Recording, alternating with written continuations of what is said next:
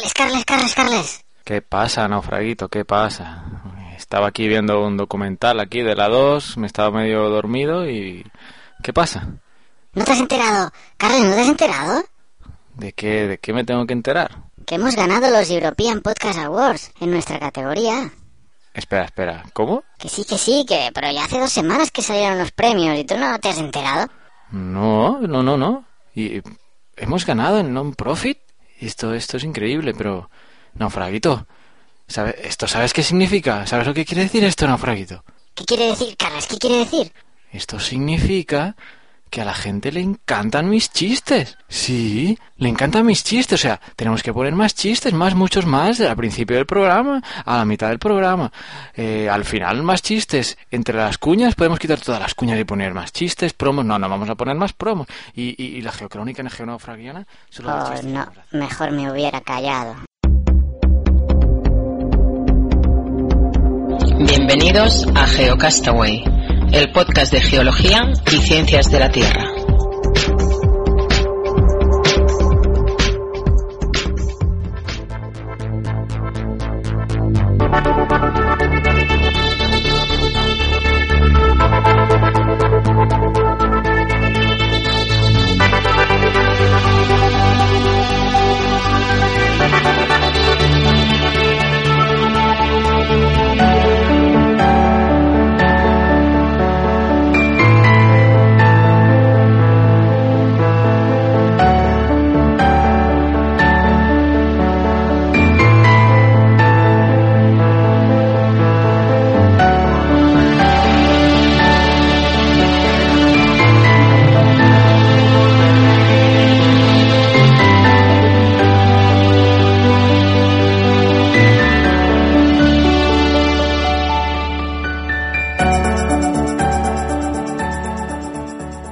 Saludos y bienvenidos, geonáufragos del mundo, a esta edición de Geocastaway, el podcast de geología y ciencias de la Tierra.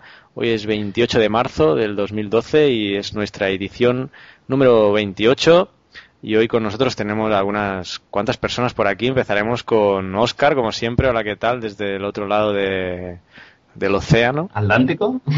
Atlántico. Pues bien, aquí estamos celebrando nuestro 28 programa y contentos de estar aquí. Y sobre todo contentos, contentos de estar acompañados, creo, ¿no? Estamos acompañados porque repite Vanessa, parece ser que le gustó el mes pasado participar en el programa y la tenemos otra vez por aquí, cosa que es de agradecer. Hola Vanessa. Hola, geonáufragos. Muy bien. Gracias por repetir entonces y bueno, ya vemos que, que ya estás cogiéndole el gustillo a esto, ¿eh? A ver, Y bueno, y hoy hemos recuperado a un- una persona que es parte inicial de este proyecto que había estado missing y Vicent Asensi desde Valencia. ¿Cómo estás? Muy bien, hola, buenas a todos. Yo también he estado náufrago, náufrago del todo, y, pero ya volvemos a la superficie y nada, ya, ya seguir con, a continuar con la singladura. Muy bien, pues nada, bienvenido y esperamos que, que tu continuidad sea ahora ya permanente. ¿eh? Si no es tanto en el podcast, pues que regreses a, a tus artículos que tenían muchos lectores y muchos fans, ¿eh? Intentaremos, sí, eh, recuperar ¿no? las viejas costumbres. Muy bien, pues quizá lo primero que tenemos que comentar es que hemos recibido un premio, hemos quedado primeros en el European Podcast Awards en nuestra categoría de non-profit y pues no sé, celebremoslo.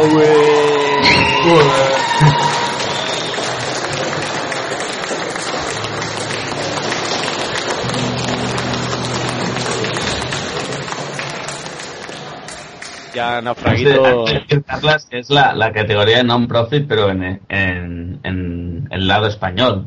Había Sí, sí, diferentes en idiomas. España. Sí, de- después de todos los vencedores, digamos, o de los primeros lugares de cada país, se seleccionaba un, un primer puesto europeo y ha ganado un podcast de, de Dinamarca.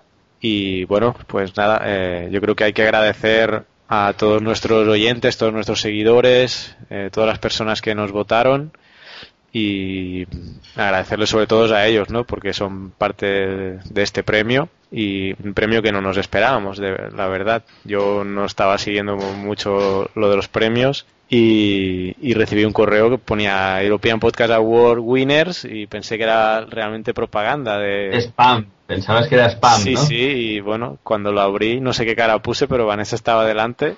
Sí, sí, su frase fue, fue em, estoy flipando. Ya, por ejemplo, Julie nos escribió en Facebook, decía no me lo puedo de creer, pues nosotros tampoco nos lo podemos de creer, pero bueno, ahí está el premio, así que muchas gracias a todos. Y el tercer, el segundo lugar, por cierto, también pues felicitar a la Biblioteca de Alejandría, que es otro podcast de ciencia, y bueno, yo ya los felicité también. Y es de destacar que dos podcasts de ciencia pues hayan quedado primero y segundo en, en esta categoría. Así que bueno, mm, yo no puedo especificar uno por uno, pero gracias a todos, realmente a todos nuestros seguidores y este premio es, es, es vuestro también, ¿eh? No sé si queréis comentar alguna cosa. ¿Quién te lo iba a decir, eh? Oscar y Vicente, eh, cuando empezamos Sí, esto, sí. que llegaría un Yo, que nos yo soy como. Carla, sí. Yo estoy flipando aún. Pero bueno, estamos contentos. Sí, sí. Más Yo teniendo en estoy cuenta... pensando en, en nuestra compañera Paula Parada y en sus recomendaciones que no le hicimos caso a ninguna. ¿Cuáles fueron? Fíjate si me acuerdo que, que no sé No, te acuerdas que empezamos también a grabar el podcast, el podcast para, para la ONG y al final lo dejamos y así, pero no, era mucho más profesional de lo que somos nosotros y aún así mira hasta dónde hemos llegado, ¿no? cada cosa tiene su recompensa y, y a nosotros nos ha llegado y lo curioso quizás es que siendo un podcast tan específico, ¿no? De- es de ciencia, pero específicamente de ciencias de la Tierra y del espacio, ¿no? Y bueno, que tengamos esa cantidad de seguidores y de gente que nos apoya, pues la verdad es que nos da muchos ánimos y, y ganas de seguir adelante. Y creedlo que no es fácil y no ha sido fácil porque en las condiciones, más que nada yo en El Salvador y Vanessa también ahora, en las que hemos tenido que grabar a veces eh, han sido problemáticas, ¿eh? por la conexión wifi, por la ubicación. Ahora me estoy acordando de una entrevista que, que hicimos eh, en que eh, fui, en, estaba metido dentro de mi coche, fuera de una Pizza Hut, de un, de un establecimiento de comida rápida, para, para tener wifi a no sé cuántos grados de temperatura, o sea que valió la pena al menos grabar en esas condiciones. Eh, no sé, no me acuerdo Tendrían que dar una medalla al mérito geológico, Carlas. por la difusión. Pues nada, bueno, eh, lo dicho, muchas gracias. eh, esperemos que pues sigáis escuchándonos y, y hacer ameno este programa. Aquí pone el guion, hacer el sumario. Esto creo que lo ha puesto Oscar, porque Sí, porque siempre dices que no lo hacemos, creo que era importante destacarlo, ¿no? la intro, noticias, el tema de hoy, el, el periodo geológico y el cierre. Y bueno, quizá solo mencionar, ajá, y mencionar que mm, por esta, por más que nada Vicente se lo ha currado y quizá poder comentarnos ya un poco de qué va a ir la entrevista hoy, porque él es el que lo ha manejado más esto. La entrevista de hoy va a ser a Olga Margalev de la saga de los Margalev. ¿Y qué nos cuentas, Vicente, de la entrevista que vamos a hacer hoy? Realmente queremos empezar como un pequeño ciclo de entrevistas, aprovechándonos también un poco más que nada de, de conocidos y de, y de, y de allegados, eh, no solo amistades, sino algunos que solo sean conocidos, y también hacer un poco de revisión sobre eh, cómo está la investigación en, bueno, en España, Latinoamérica, qué cosas se hacen, qué cosas no se hacen y expectativas un poco de futuro. Y vamos a empezar hoy con, con, Olga Margalef, precisamente, y, bueno, que nos va a explicar un poco, ella está haciendo ahora mismo la tesis, nos va a explicar un poco la, eh, de qué va su tesis eh, y un poco las posibles aplicaciones más allá de su tesis, de, su campo de estudio, y luego también, pues como decía, un poco de, de desde una persona que lo está viviendo, sus expectativas sobre cómo está la investigación actualmente ¿no? en España. Perfecto, pues bueno, la entrevista la, va a ser más adelante y pues entramos ya a lo de siempre con, con algunos comentarios, por ejemplo, el tema de sismos, cómo ha estado este último mes. Pues bueno, ha estado animado como siempre, ¿no? Tenemos unos cuantos sismos, hemos destacado los de más de seis. Tenemos el 5 de marzo del 2012 en Argentina, en una zona llamada Santiago del Estero, tenemos una magnitud de 6.1. Luego, en el 9 de marzo, en Vanuatu, que ya, ya hemos comentado muchas veces esta zona, está pasado por ahí, por la zona de Australia, un poquito más para allá, para Oriente. Eh, tenemos dos sismos de bastante importancia. Estamos hablando de 6.7 y 7.1, los dos el 9 de marzo. Y luego otra zona así conocida, que es donde hubo el terremoto de, de Japón, más o menos en esa zona, en la zona de la costa de Honshu, eh, estaríamos hablando de 6.9 y eso fue el 14 de marzo. Luego, ya avanzando también el 14 de marzo, en Papúa Nueva Guinea, en la zona de New Brighton Region, tenemos uno de 6.2. Ya pasados el ecuador del mes, en, el, 20, el, 20, de marzo, tenemos dos sismos, uno en México, en Oaxaca, eh, de 7.4, muy destacable, y uno en Indonesia también, en Papúa, que es de 6.2. Eh, luego, el 21 de marzo, tenemos otro de 6.7 en Nueva Guinea, en Papúa Nueva Guinea. Y por último, el 25 de marzo hemos tenido uno muy destacado también en Chile de 7.2 en la zona de, a ver si lo digo bien, offshore Maule.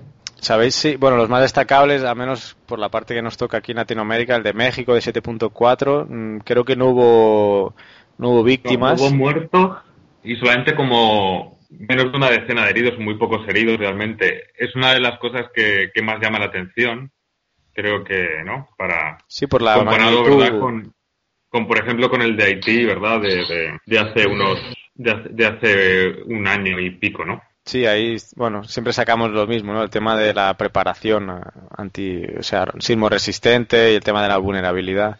El de Chile que fue hace tres días, no, yo no he tenido tiempo de ver si ha causado daños o no. No sé si vosotros uh, no, yo tampoco. Habéis podido Siendo en la zona de offshore, uno tiene sensación de que como mucho sí ha habido un, tsunami asociado, pero no, no tengo constancia de que se haya dicho nada. Para, para hacerte una idea, está como a 220 kilómetros al sur-suroeste de, Santiago, de la región metropolitana de, Santiago de Chile, ¿vale? En, en el USGS eh, está activo y se pueden ver los mapas de ubicación y el histórico y todo eso. ¿eh? Me pareció leer, creo que ahí lo comentábamos con Vanessa, decían que, que este sismo de Chile decía que era una, eh, una réplica del terremoto ocurrido en el 2010, en, que dejó ya, ahora abierto la noticia, dejó 14 heridos y 25.000 personas evacuadas.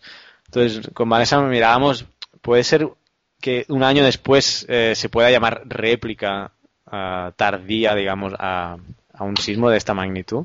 Porque la concepción principal es que una, una réplica puede, sí pueden durar mucho, mucho en el tiempo pequeños sismos, ¿no? Y evidentemente un sismo grande puede desestructurar y, afectar fallas y, acumular tensiones en otros sitios. Pero llamar un año después réplica a un sismo de 7.1, eh, bueno, no sé, tampoco soy sismólogo, ¿eh? habría que hablar con quizá con Miguel Vera. Sí, habría que hablar con un sismólogo a ver qué nos cuenta sobre réplicas. a mí también me parece muy distante en el tiempo, pero quizá está asociado. Sí, sí. Hablando de, de temblores, perdonen que os corte, pero a ver, Carlos, ¿has sentido el de ahora? No, ¿no sería un camión que ha pasado? No, no, no, no, lo ha sentido toda la oficina, ¿eh? o sea... Un, terremoto en directo, muy bien. Yo creo que debe ser el primer terremoto en podcast registrado. pues yo no me he enterado. En directo. Porque estás, en el, estás abajo del todo, ¿no? Claro, tú estás en la tercera planta. Sí, aquí sí que ha sentido. Sí, sí. Bueno, Claro, pues mira, en el transcurso una del programa... ocasión especial, Carlas, y, y, tú no te enteras. Eso es. Yo ya llevo Dice muy poco de llevo, ti como Llevo 10 años aquí ya he sentido unos cuantos, ya debo estar curado de espantos. No, lo que voy a hacer es buscarlo ahora en la página web del Servicio Geológico de aquí de si Salvador y ya lo comento. Ah, yo si quieres lo busco en el, en el, de, en el del USGS. A ver si aparece. Bueno, ibas a comentar algo, Vicente, no sé, sobre lo de... Sí, iba a comentar que una de las entrevistas que ya digo porque es un conocido, no es un buen amigo, es de un compañero mío de una promoción menos de, carrera, que precisamente está haciendo la, sus estudios en predicción de terremotos y creo que además es una de las de las mejores cabezas que ha pasado por la facultad allí de Zaragoza, de los de, de, los mejores expedientes, que es un, yo creo que es un chaval que vale un montón y creo que también es una cosa interesante a preguntar. De todas formas, siempre pensaba que los geólogos somos un poco especiales, ¿no? Siempre trabajamos en millones de años y cuando resulta que pasan cosas que son inmediatas y tarda un año en producirse una réplica, nos parece demasiado tiempo. Así que tampoco será cuestión de quejarse, ¿no? sí, ahí tienes razón. Yo, bueno, de broma digo que los geólogos somos los forenses de la Tierra. Así que Eh, en el documental de, ¿te acuerdas, Oscar, de Asier, del tema de Zumaya? Sí, sí. Decía que éramos los detectives de la Tierra.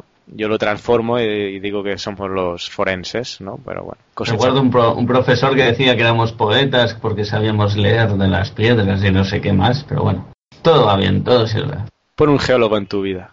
Pues, ¿qué más tenemos? Eh, ¿Alguna cosa más a destacar sin la intro? Sí, más que nada destacar este, este mes de marzo hemos tenido también unas cuantas inundaciones en Australia. No, no sé si lo habéis seguido mucho, pero bueno, a principios de mes hubo bastantes zonas así que estuvieron evacuadas. En la zona del río, en Queensland, el río Mari creció de forma importante y qué más. Y luego había una zona en Waga, Waga, que también fue declarada zona de emergencia. Así que ha habido mucha gente evacuada y muchas ci- ciudades importantes afectadas. Bueno, y este mes también destacar que han habido dos días mundiales importantes.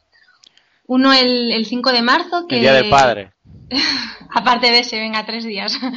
el, el Día Mundial de la Eficiencia Energética, que fue el 5 de marzo, y ahora recién la semana pasada, el 22 de marzo, el Día Mundial del Agua. Y bueno, comentar que, por ejemplo, bueno, el Día Mundial del Agua, según la, la ONU, se centró en, o sea, quiso centrar la atención en el, en el tema del agua y la seguridad alimentaria. Eh, mira, relacionado con este tema de la, de la eficiencia energética, precisamente hemos recibido una invitación de la plataforma Puentes al Mundo, que es una plataforma, ahí hay un gallo ahí que va a quedar bueno para la sopa.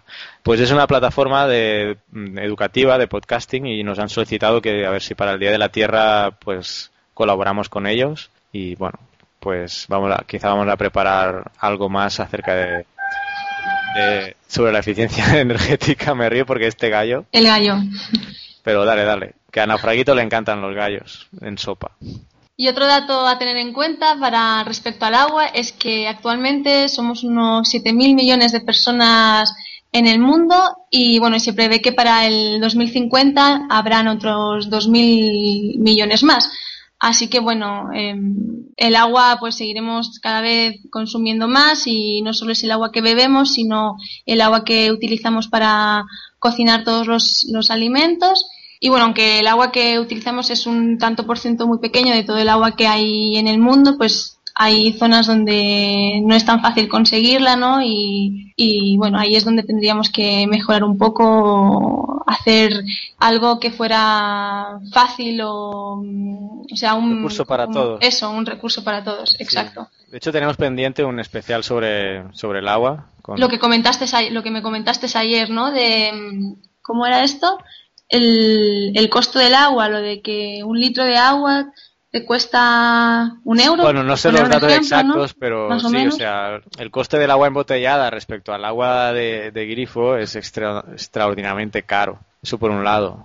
Entonces, la, la legislación en España también hay, está muy controlada y, y- y tiene sus ya sus protocolos de embotellamiento y todo eso. Pero bueno, que la proporcionalidad, o sea, el agua es- del grifo es potable, eh, pero la gente pues prefiere consumir agua embotellada, que es extremadamente no sé cuántas veces más cara que la del grifo por no sé por el tema del sabor por etcétera no pero bueno que es un tema que no- nos queda ahí para analizar no solo este aspecto sino eh, el agua en general ¿eh? porque hay lugares en el mundo como decías tú que tienen escasez de agua realmente y y hasta se pueden producir guerras por este tema y Me gustaría a mí añadir de un artículo que salió en el país en el, el Día Mundial del Agua, ¿de acuerdo? En que hacían referencia a dos, un par de datos curiosos. Por, primero, que hacen falta entre 1.000 y 3.000 litros de agua para producir un kilo de arroz y 7.000 litros para, para un filete de ternera, ¿no? Lo que se utiliza en regar campos y tal, que se va a comer la hierba, la, la, la vaca. sí 7.000 litros para un filete de ternera. Y Sí, que sí. actualmente en el mundo se calcula, según la ONU, que de esos 7.000 millones de personas que hay, unos 894 millones de personas no tienen acceso a la cantidad mínima de, de agua, ¿no? Que es entre 20 y 50 litros al día. Sí, sí, o sea, es que a eso voy, ¿no? Que, que, o sea, el agua no es el agua del grifo que tú bebes, ¿no? Es que el agua es en la carne que comes, en los cereales que comes. Entonces, ¿qué proporción, cuando nos dicen, yo no digo que no se tenga que conservar el agua, obviamente, pero que cuando nos vienen a atacar que reduzcamos el consumo del agua, que, que te laves los dientes con el grifo, que uses la ducha, que ¿qué porcentaje de agua usa el ser humano así directamente respecto a toda el agua que, que usan las empresas eh, las empresas de, las Coca-Cola, las cerveceras, o sea, las gase, las ¿cómo se llaman? Las gaseosas y todo esto, ¿no? La, el agua carbonatada, las cervezas, todas las de agricultura, ganadería, el porcentaje nuestro, o sea, es muy pequeño. Entonces también hay que concientizar a toda esa gente. No solo a, yo lo pongo sobre la mesa, ¿eh? solo como debate, ya diciendo que es un tema que debemos desarrollar en otro podcast. Sí, y otro punto importante que a mí me mosquea mucho es, son las pérdidas de los sistemas de, agua en las ciudades, que, que suele ser del 40 al 50% de, que en la, en la red, entre fugas y todo eso, antes de que nos llegue a, casa, se pierde la mitad del agua. Sí, sí. De, eso, de hecho, eso se considera ya, cuando uno hace el balance hídrico, ya cuando lo estudias, ya te pone tienes que considerar como variable eh, como mínimo 20% de fuga en todo el tema del sistema de, distribución. O sea que sí, sí, ya, se asume que hay un 20%. Claro, la asunción es que ese agua se infiltra y va de nuevo al acuífero, ¿no? Pero bueno, pero ya. Claro, claro. Pero bueno, este tema da para mucho y ya lo vamos a preparar ahí un temita para, para otro día. No sé. Bueno, a mí, a mí una frase que leí que me, bueno, que me llamó la atención es el mundo tiene sed porque tenemos hambre. O sea, no sé. Así es, así es. hay que mirar de, de, economizar o de buscar eh, alternativas a, a, la alimentación del ganado, al cultivo. Eh, porque yo me acuerdo, hay lugares todavía que se riega a manta, que se dice. O sea, abren con puertas y que se inunde, ¿no? Se inunda y ya está. Entonces, ¿qué eficiencia tiene eso? Hay sistemas por goteo, se puede hacer mucho más eficiente tanto el regadío como la como el tema de, de, la ganadería. Por la parte que me toca, eh, el arroz se tiene que cultivar así, no se puede hacer por goteo. Pero, pero por ejemplo, creo que, durante años han estado dando ayudas a, a, nivel europeo para mejorar los los sistemas de regadío y muchas veces eh, los propios países han decidido utilizar ese dinero como para darle al agricultor y como subsidiar un poco el producto y no tanto invertir en, un, en, una mejora del sistema de regadío y eso nos lleva a que cuando se acaba el dinero estamos igual que antes o peor y, seguimos teniendo procesos ineficaces y, que y una, un lastre para el, para el campo, ¿no? Bien, no se van a alguna cosita más por ahí. Sí, bueno, pasamos del, del Día de Mundial del Agua al día, bueno, ya lo he dicho antes, al Día Mundial de la Eficiencia Energética, que fue el 5 de marzo. Y bueno, de aquí comentar que, que la eficiencia, bueno, la eficiencia energética es lo que nos, bueno, nos permite consumir menos energía para producir lo mismo que hace unas décadas. Gracias a ella contaminamos menos y ahorramos más dinero. Y bueno, el Día Mundial de la Eficiencia Energética se celebra, como ya he dicho, el 5 de marzo para, de cada año para recordar a los ciudadanos, empresas e instituciones la importancia creciente de consumir mejor la energía. Em, decir también que como, como consumidores energéticos nosotros podemos ahorrar entre un 20 y un 50% de energía pues haciendo pequeñas inversiones, ¿no? Em, no sé hasta qué punto, a lo mejor este 20 o 50% se está refiriendo pues a lo típico, de comprar electrodomésticos que consuman, bueno, energéticos o hacer pequeños gestos como eh, pues no dejar el botón de la tele en stand-by o no sé, o los interruptores de los ladrones apagarlos. No sé si eso, no sé, no sé hasta qué punto em, hacer estos pequeños gestos Em, contribuirían a la eficiencia energética. Pero bueno, con todas las personas que somos en el planeta, yo creo que si tuviéramos todos un poco más de cuidado, pues a lo mejor ahorraríamos algo entre todos, no sé. Si este temita también es como el del agua, ¿eh? Que... Sí. Porque ya te digo yo que sin la energía de las centrales nucleares, la sociedad humana se va al carajo ahí lo dejo para otro tema. Y bueno, vamos a preparar para Puentes al Mundo el tema de la eficiencia energética, o sea que mm, quizá vamos a detallar más de eso con ellos el, para el Día de la Tierra. Les vamos a colaborar y vamos a preparar algo sobre este tema. Vale. Si También te- decir, em, bueno, que encontré ahí una noticia que se han instalado unas farolas inteligentes en, en ciudades como Barcelona, San Sebastián, Santander o otras localidades más, más pequeñitas, ¿no? Y bueno, y que estas farolas, pues, pues eso, pretenden ahorrar dinero, reducir la contaminación y, y poco más dice el, el artículo, pero no sé, que también a destacar, ya que estamos hablando de, de esto, de la- del día de... Eficiencia energética. Eso, de la eficiencia energética. Sí, más bueno, yo creo que más han sido forzados por la crisis económica, ¿no? Que hay en España, que ahora tienen que También. recortar por todos lados. Sí. Pero bueno, no Bueno. cuesta de más si tiene que bajar No. la factura eléctrica. Claro. Como contrapunto decir que aquí hace un año se inauguró el hospital más grande de, de la ciudad, en Valencia. Eh, tiene un montón de cristales y tal, y supone que tendría que ser claro y todo eso. Pero han decidido que las luces no tengan interruptores, con lo cual no se pueden ni encender ni apagar. La conclusión es que están las 24 horas al día encendidas. ¿Qué dices? Y, y- sí, y ahora creo que los de mantenimiento de cuando en cuando van por la noche y las apagan, pero tienen que ser los de mantenimiento. Así que no, no en todas, a todas las partes van llegando este tipo de ideas. Y, y bueno, Pero está funcionando el la- Hay doctores. ¿eh?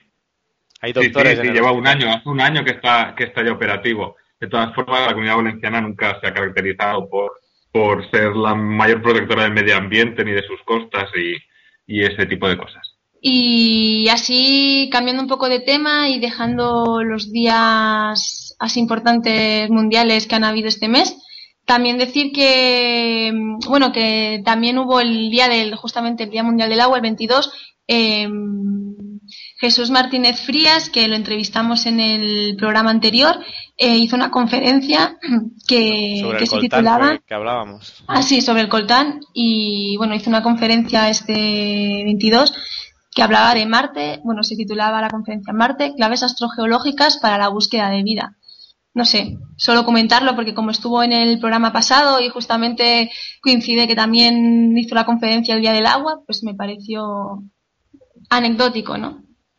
Sí, una personalidad importante, ¿no? Que, pues, gracias a entrevistas como la que le hicimos a él, pues también hemos ganado este, este premio. Así que también agradecer a todos los entrevistados en toda esta época y, sé que él, a través de LinkedIn, creo, nos, nos hizo difusión de, este premio. Por cierto, ahora que me acuerdo, pues también mencionar a Miguel Vera, que ya lo hemos comentado, a Patricio Valderrama y a Naún Chazarra, que ha- han sido colaboradores ah, en ciertos programas y pues este premio ya, ya se los dije a ellos por Twitter, pero también es, es de ellos, conjuntamente con todos los oyentes y los que nos seguís.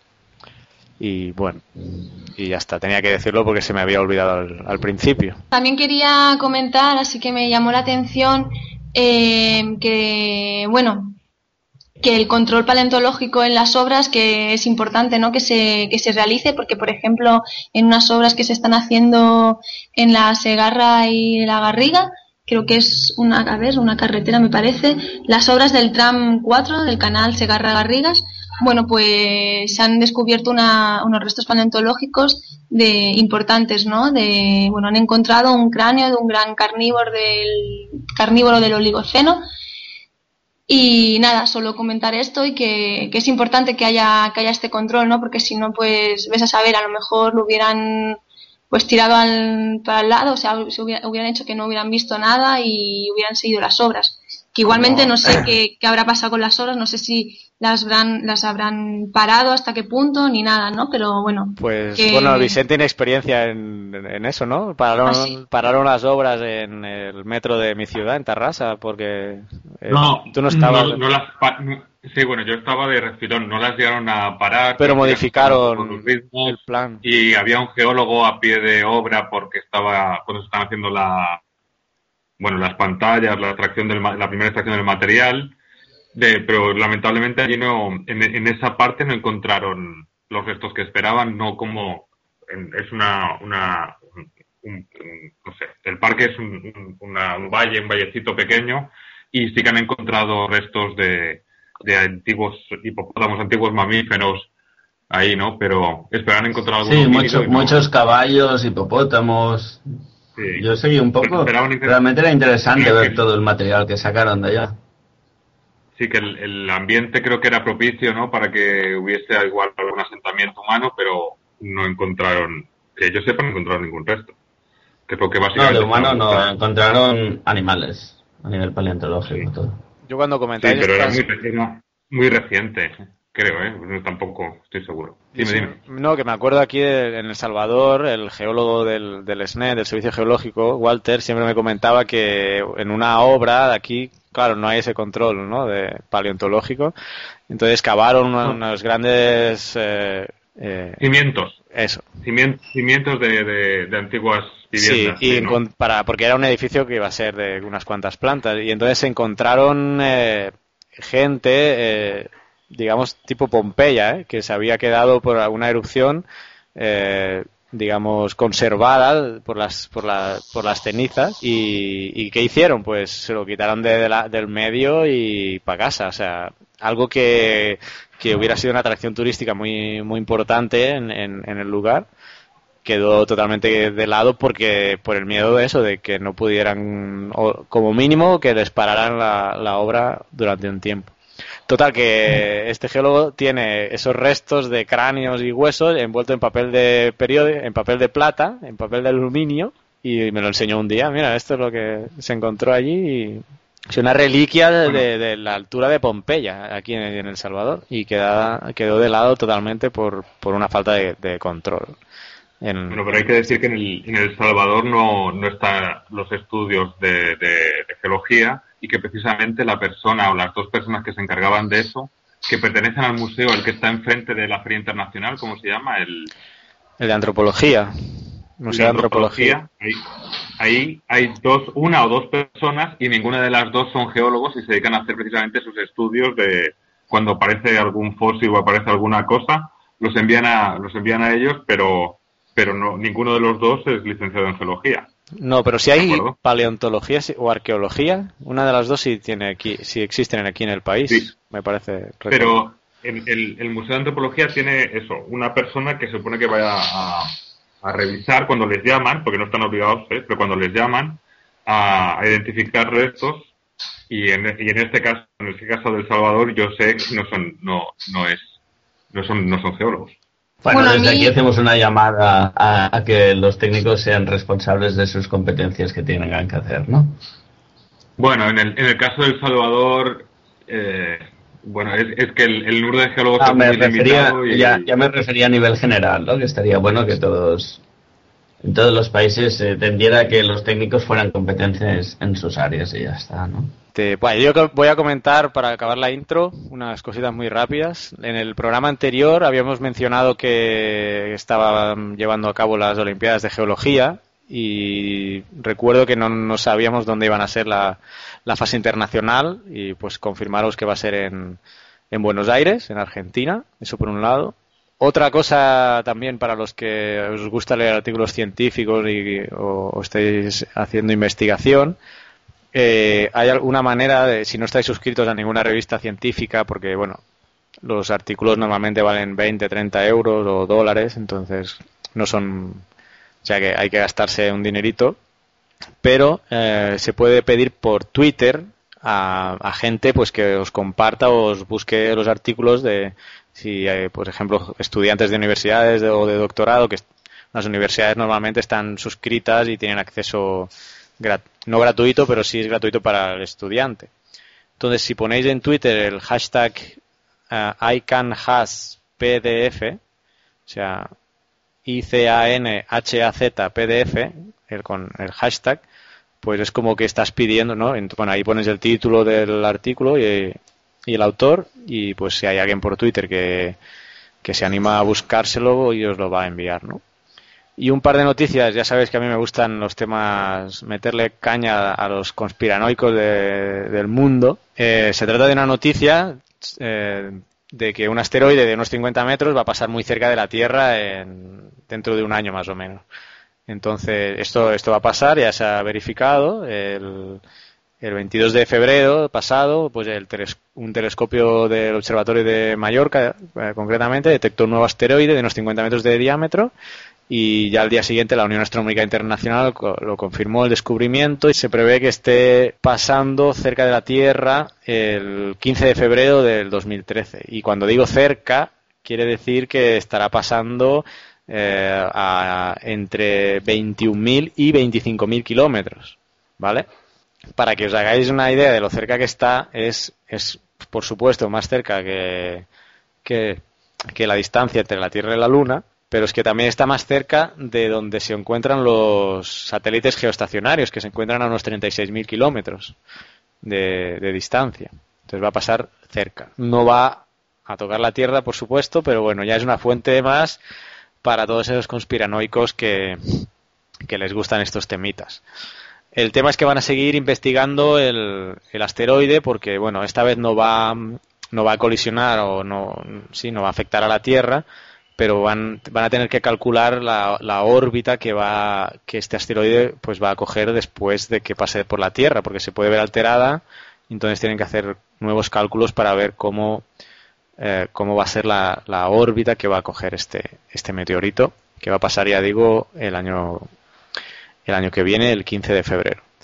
Y por otro lado, esta, esta es de las que me gusta a mí, dice Hercolubus o planeta rojo, ¿Está la humanidad ante el apocalipsis final? Resulta que después de todos los meteoritos y conspiraciones, pues bueno, siempre tiene que salir algo nuevo. Ahora acaba de salir este planeta que se llama Hercolubus y que es un planeta gigantesco que pertenece a un sistema solar llamado Tilo y que debido a su gran tamaño y sus parámetros orbitales va a causar enormes catástrofes en la Tierra.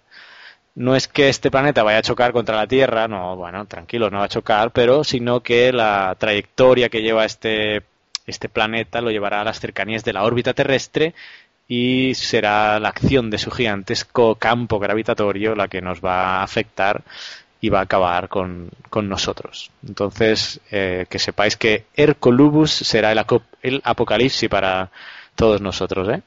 No sé es la fecha, pero, pero no sé. Ya tenemos eh, en diciembre, el 22 de diciembre, se acaba el mundo por un lado, por los mayas, y este planeta por otro lado.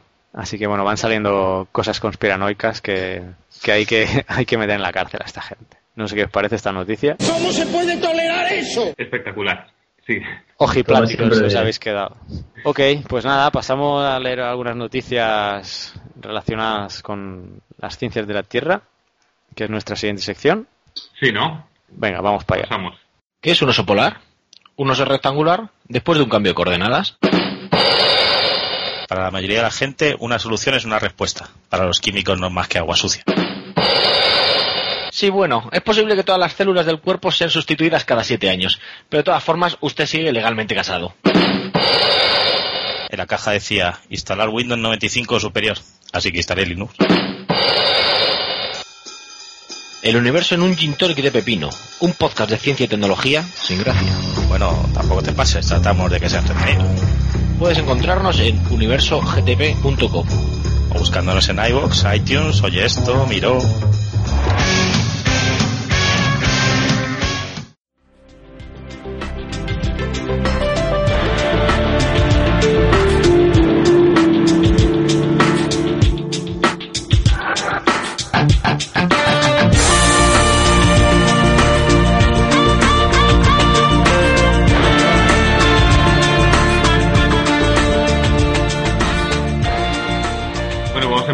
Noticias con, con, con el establecimiento de un, mapa que, que caracteriza el, el, mojo. El mojo es el límite entre, entre la corteza y el manto terrestre. Y bueno, eh, ha sido realizado con, con, un satélite de la Agencia Espacial Europea que se llama GOCE o así, algo así, ¿de acuerdo? Y, y, por qué es importante? Bueno, es importante porque en la, en la corteza terrestre, aparte de donde nosotros vivimos, donde se producen la gran mayoría de actividades relacionadas con la geología, y en muchos puntos, en muchas partes de la corteza terrestre, era difícil de calcular este espesor con, con bastante eh, precisión. Eh, y los métodos sísmicos y gravimétricos daban bastantes problemas y a través de este método, eh, de, este, de, este satélite, lo han podido hacer, han sido unos italianos, un programa que se llama Gemma y que, está en el Politécnico de Milán. Eh, bueno, está disponible en la página de esa, hay un- un- una pequeña imagen y una noticia que desarrolla un poquito más algunas cosas. Yo había recordado en el último episodio que ah, habíamos hablado del tema del juicio a los geólogos allá en Italia por el tema del, del ¿cómo se llama ahora? del terremoto, del sismo en Áquila. Y estuve buscando un poquito cómo estaba el tema, porque no, no se han oído más noticias ¿no? sobre esto, como mínimo acá en España, y no sé si por ahí por El Salvador, pero no se oyeron más. Entonces he estado mirando en, en periódicos italianos y con mi gran italiano y con la ayuda de un amigo italiano que tengo, al cual le doy las gracias. Gracias Carmelo, si me oyes. Pues nada, pues hemos traducido un poquito las noticias que hemos ido viendo. ¿Y cómo está el tema? Pues el tema sigue en su curso judicial, o sea que aún no se ha acabado. De hecho, han empezado a comparec- comparecer los, testigos, ¿no? Eh, por lo que hemos visto, de momento eh, hay uno que ya ha comparecido que se llama Guido Bertolaso, que es el jefe de protección civil de la Comisión de Grandes Riesgos, se llama ya en Italia, Grandi, Rischi. Ah, de momento seguirán compareciendo en el juzgado el resto de imputados, ¿no? Lo que se está juzgando en este caso es que si actuaron bien los técnicos de protección civil al no evacuar a la gente o, no dar una, una falsa, al dar, perdón, una falsa sensación de seguridad a la gente diciéndoles que no había probabilidad de que hubiera un sismo, un gran sismo tal y como pasó. Tampoco es un sismo muy, muy, muy importante, pero sí que afectó una zona bastante vulnerable. Y poca cosa más así a nivel general. Solo esperaremos a ver cómo a- avanza el juicio, porque os recuerdo que las acusaciones son de homicidio múltiple y, y daños mm, personales múltiples también. O sea que no estamos hablando de, de una acusación genérica, sino de homicidio. Y esto está afectando a los técnicos en gestión del riesgo. O sea que a ver cómo evoluciona todo y cuando sepamos más ya acabaremos de informar. También mm, tenemos otro tema, este, bueno, otra noticia, perdón, este mes que nos ha llegado a través de las redes sociales, de la televisión, de todos los sitios, que es que por lo visto hay posibilidades de que se haya petróleo en Canarias. Ya hemos hablado más de una vez aquí en el podcast sobre petróleo, así que no, no alargaremos más. Y sobre Canarias Pero- también. y sobre Canarias también, pero hemos hablado más a nivel volcánico, ¿no? Por decir algo. Eh, os leo así un trozo que he destacado de una opinión que tenía que he sacado de la página web de cotizalia.com Canarias y la demagogia y más de la demagogia que va asociada al tema, pero bueno, creo que sirve un poco para explicar la, la situación, ¿no? Y dice así, la exploración en, aguas canarias se llevará a cabo en concesiones operadas por Repsol en un consorcio junto a Goodside, un 30%, y la alemana RWE, que lleva un 20%. Repsol posee un 50% y está estudiando la zona desde 2002. Las estimaciones de recursos contingentes no reservas probadas, es decir, estamos en una zona aún no se está hablando teóricamente, pero no se ha constatado, es de que puedan haber unos mil millones de barriles de petróleo y 495 millones de pies cúbicos de gas. Recordemos eso, que el gas siempre va muy asociado al petróleo. El principal, la principal prospección se llama Sandía y nada más destacar que cada uno de los trozos donde se ha estado haciendo las investigaciones tiene nombre de fruta y otro que se llama plátano, para que os hagáis una idea. Y nada, se encuentra en una lámina de agua a unos 930 metros. Bueno, de un- tiene una lámina de agua, perdón, por encima de unos 930 metros. Y el objetivo principal supondría perforar a 2.000 metros de profundidad, que es una profundidad inferior a esa bolsa que se encontró también, creo que fue Repsol en Brasil, para que os hagáis una idea. O sea que son profundidades de trabajo normales. La roca del objetivo principal son unas torpiditas del Mioceno. Eh, y bueno, eso, que como estamos en la zona de Canarias, pues la gente puede pensar que es en rocas volcánicas, pero no, no, no, estamos normalmente los... No tiene por qué ser así, pero el petróleo se almacena en rocas sedimentarias y normalmente están muy asociados a torbiditas porque encuentran series donde hay materiales porosos tapados por materiales impermeables, ¿no? Pero bueno, no entraremos en tecnicismos, pero que tengáis un poco la idea, que estamos hablando de unos materiales sedimentarios. Y nada, y se estiman que para este proyecto en particular un, se podrían recuperar unos 330 o, o 500 millones de barriles, o sea que es importante. Eh, la fase exploratoria, que sería decir, ya empezamos a ver si realmente hay ese petróleo, costaría unos 300 350 millones de dólares, más o menos, para unos tres pozos, según este artículo.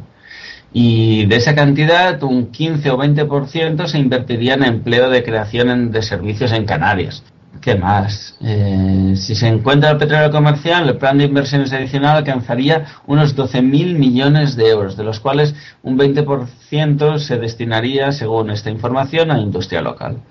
Eh, ¿Por qué remarca tanto esta información, estos temas? Pues porque, como es normal, o como, o como es habitual, más que normal, digámoslo así, cuando sale una noticia de este tipo, pues enseguida salen los que están muy a favor y los que están en contra, ¿no? Normalmente en contra eh, encontraremos gente, valga la redundancia, asociada al mundo ecologista, por decirlo de una manera, y a favor normalmente tenemos si al gobierno le interesa o, o si a, determinadas empresas le interesa y tal. Eh, se da la situación que Canarias es una zona eh, de importante volumen turístico, entonces hay mucha gente en la isla, mucha toda la patronal turística, por decir una manera, y los trabajadores de esa sección, pues están muy preocupados por los problemas de contaminación que pueden ir acompañados con el petróleo. Eh, y por otro lado, ya no digamos los ecologistas, ¿no? que en este tema pues ya, ya, ya tienen las cosas muy claras y ya van directos. Y nada, esta noticia ha levantado mucho revuelo y entonces pues, pues cada uno da sus aportes en una dirección u otra. Y nada, pues que sepamos así que, que, tenemos una posibilidad de petróleo aquí cerca de la península, en, en la zona de, de Canarias, Ah, y esto no lo he dicho, pero es un, es un, un, yacimiento, por decir, un área donde existe petróleo que también está, no sé si explotando o investigando la zona de la gente, perdón, de Marruecos. O sea que eh, en este sentido no será tan fácil aprovecharlo, ¿no? Tendrán que ver dónde están las aguas jurisdiccionales de cada uno y a quién le toca y a quién no explotar todo esto.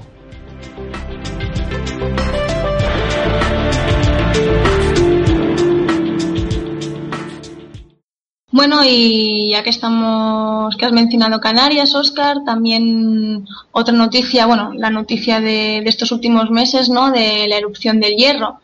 Eh, aquí también quiero decir que depende de, la fuente que, se agarre de, para informarte, eh, puedes encontrar cosas un poco contradictorias, ¿no?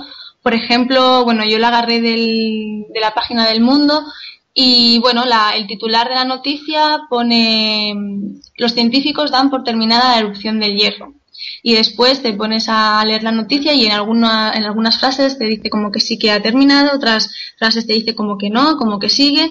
Total, que he buscado otro, otra fuente, em, esta vez en un link ¿no? que es ultimasnoticiasnew.blogspot, es un blog Resumiendo que la erupción continúa con una intensidad mínima y no solo el temblor, la señal mínima y unos cuantos terremotos débiles sugieren que la erupción aún no está totalmente terminada y que hay una baja probabilidad de que podría volver a arrancar.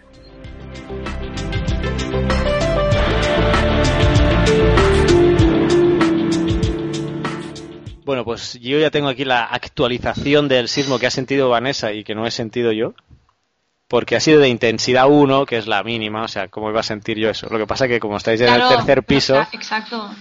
Pero bueno, fecha 28 de marzo, sí. Hora local 9.25, sí. Eh, localización, 50 kilómetros al sur de la península San Juan del Gozo, departamento de Usulután. Eso está como a 80 kilómetros de aquí, lo que pasa que está metido en... O sea, 80 kilómetros de donde estamos ahora y de esos 80 kilómetros luego tienes que recorrer 50 kilómetros hacia el océano. Eh, y a una ha sido de una magnitud de 3.7 a 24 kilómetros de profundidad. O sea que sí, tienes razón. No ha sido, no ha sido un camión que ha pasado por ahí. Eh, ¿Qué más comentar? Se me ha olvidado antes la noticia que la que hemos leído del asteroide nos la pasó Jesús Guerrero, o sea que muchas gracias ah, por, por la noticia. Y bueno, yo voy a ser breve, solo voy a comentaros que pues, recientemente ha habido una erupción de masa coronal de- del Sol de bastante de bastante intensidad, concretamente de clase X5, que puede llegar hasta el- hasta hasta la escala G3 eh, de tormenta geomagnética, que es un índice que va de 0 a 9. Por otro lado, la X, de cuando se dice que es de clase X, quiere decir que es una de las más fuertes y, y eso se mide en watts por metro cuadrado. Solo comentar eso, porque no me voy a extender, eh, porque estamos preparando un programa de, sobre el Sol con nuestros amigos de, del podcast del Universo en un Gin Tonic de Pepino. Y bueno, pues esperamos hacer un especial sobre el Sol y ya comentaremos con más detalle todo este tema de las tormentas solares. Pero bueno, que sepáis que ha habido esta tormenta, que puede haber afectado a comunicaciones, básicamente comunicaciones, porque son temas de radiación. Y bueno, con el tema de las, de las auroras y, y todo esto. Esto lo voy a enlazar con una noticia y volviendo al tema conspiranoico, porque esto me encanta, que es un tal Milan Starvich, que es un ingeniero de meteorología, eh, que afirma que, bueno, eh, que la tormenta solar puede haber originado la terrible ola de frío en Europa y también puede causar eh, terremotos, eh, erupciones volcánicas y otro conjunto de fenómenos pues geológicos, ¿no? Yo creo que ya por el carácter que tiene es un poco conspiranoica, pero os puedo leer algún pedazo. Por otra parte, dice, esas erupciones pueden provocar terremotos, tormentas, tornados y otros fenómenos naturales negativos. Según ha explicado el ingeniero de meteorología Milan Strabevic, la magnitud de la erupción influye en el clima, es decir, cuanto más grande es la erupción en el periodo invernal, el invierno es tan, tanto más frío, o bien la temporada de verano tiene más lluvia. Hasta ahora nos enseñaban que la lluvia se crea debido a la condensación, dice él. El agua se evapora, sube al cielo, donde se condensa y se transforma de nuevo en agua. Esa definición la dio Aristóteles en el siglo IV. Eso es otra táctica de los conspiranoicos. Usar científicos de siglos A, cuando no existía ni el método científico, para justificar sus... No digo que sea mentira que una tormenta solar afecte el clima, pero por supuesto un terremoto dudo que, que lo genere. De todas formas, como, como digo en el especial que vamos a hacer sobre el sol, pues ya vamos a detallar todo esto. Y no sé si tenéis alguna opinión al respecto. No, no, la, la opinión de siempre, Carlas. Conspiranoicos no, pero rajad un poco, insultadles o algo a esta gente. No, no, Carlas, hay que ser serio, escuchar a la otra gente, saber rebatir y ya está, no hace falta ir a, al tajo. Tú es que te pones muy nervioso. Yo soy el que me gusta a mí estos temas. Es que creo que da- hacerse eco pues tampoco es, es contribuir a su causa. Sí, no, o sea, yo los menciono, pero no digo quiénes son. Ya lo hablamos en el tema de la tierra hueca. Nunca puse la página web ni mencioné al tipo impresentable que la que la Grande lo de la tierra hueca, ¿eh? Yo siempre, a veces lo explico entre compañeros así, hostia, hay una gente ahí, la tierra hueca, que...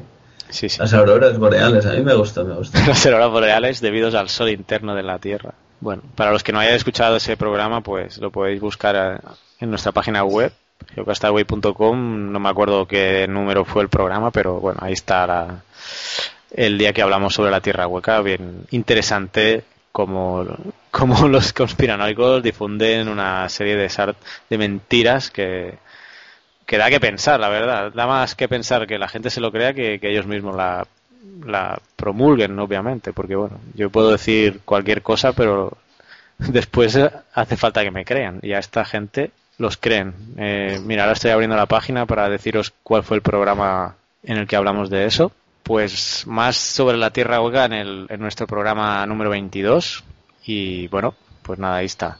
Y yo no tengo nada más que comentar, solo que acabo de abrir el Twitter y ya para acabar nos envía Javier Fresco un vídeo sobre si se puede enfriar la Tierra con cubitos o con geoingeniería. Y es un artículo del país. Yo me acuerdo que hicimos un post ya hace tiempo, en nuestra, estará colgado en nuestra antigua web de geocastaway.blogspot.com, pero que ahí yo hice un artículo sobre la geoingeniería, manipulando el clima. Y hay artículos con, con papeles, ¿eh? Ahí, o sea que mm, Javier Fresco te lo voy a enviar por Twitter contestándote porque es un tema bien bien interesante. Y Sí, sí, sobre todo quizá podríamos hablar un poco a raíz de la noticia del mes pasado de aquellos que habían robado un camión de hielo de no sé qué, era de, de un, de un glaciar, ¿no? De Chile, sí. A ver si era para intentar enfriar la Tierra, no te extraña. Muy bien, pues terminamos las noticias, o no. Sí, ¿no? Yo era el último. Sí, sí. Vanessa. Ya está. Como hay tanta gente hoy, me pierdo en el guion. Asociaciónpodcast.es. Súbete al podcasting.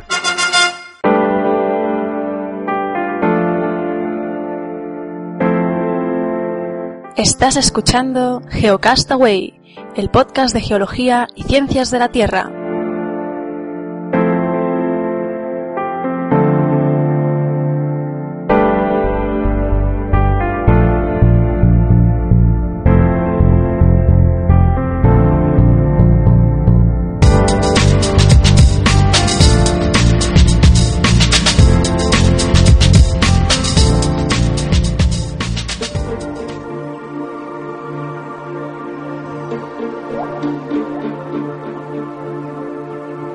Las nanocrónicas geonaufragianas.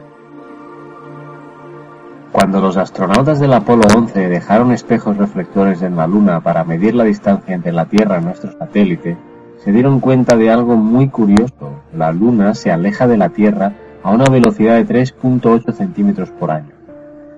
Esto provoca una disminución de la velocidad de rotación de la Tierra, y todo por la conservación del momento angular. La Luna gira alrededor de la Tierra y a la vez ambos cuerpos tienen su movimiento de rotación, siendo el de la Luna sincrónico con el de la Tierra.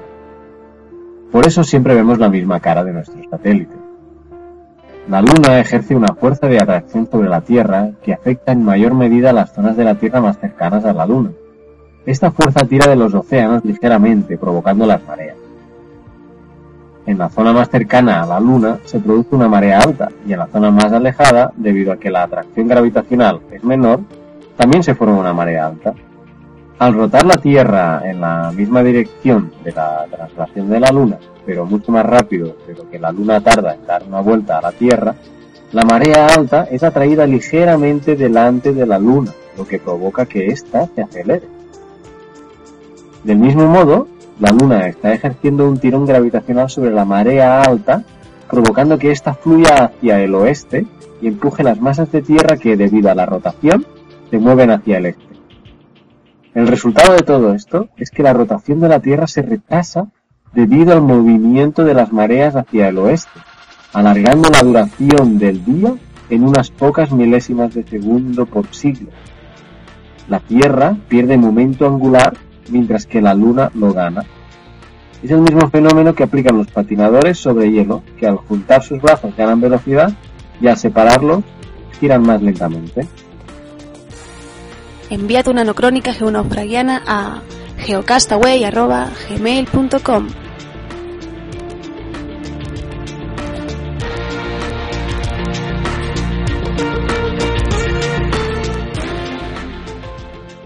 Venga, esa sección que todos estabais esperando. ¿Y qué tiempo toca hoy? Pues este mes nos toca el esténico. Hemos cambiado de era. Antes estábamos en el neoproterozoico, ahora bajamos al mesoproterozoico y el primer periodo que tenemos es el esténico.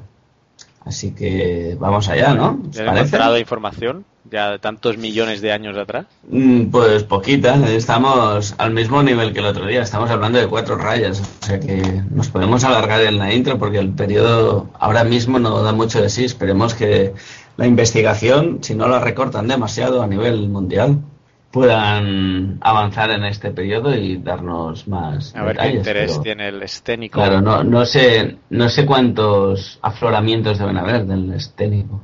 Histérico para No. los amigos. Ah, empezamos con las bromas de Carlos. Hombre, he tardado como 50 minutos, ¿eh? Sí, sí, hoy hemos llegado hasta el periodo, o sea que estamos muy bien, Carlos. Bueno, ya sabéis que parte de la, del premio ha sido por mis chistes, ¿no?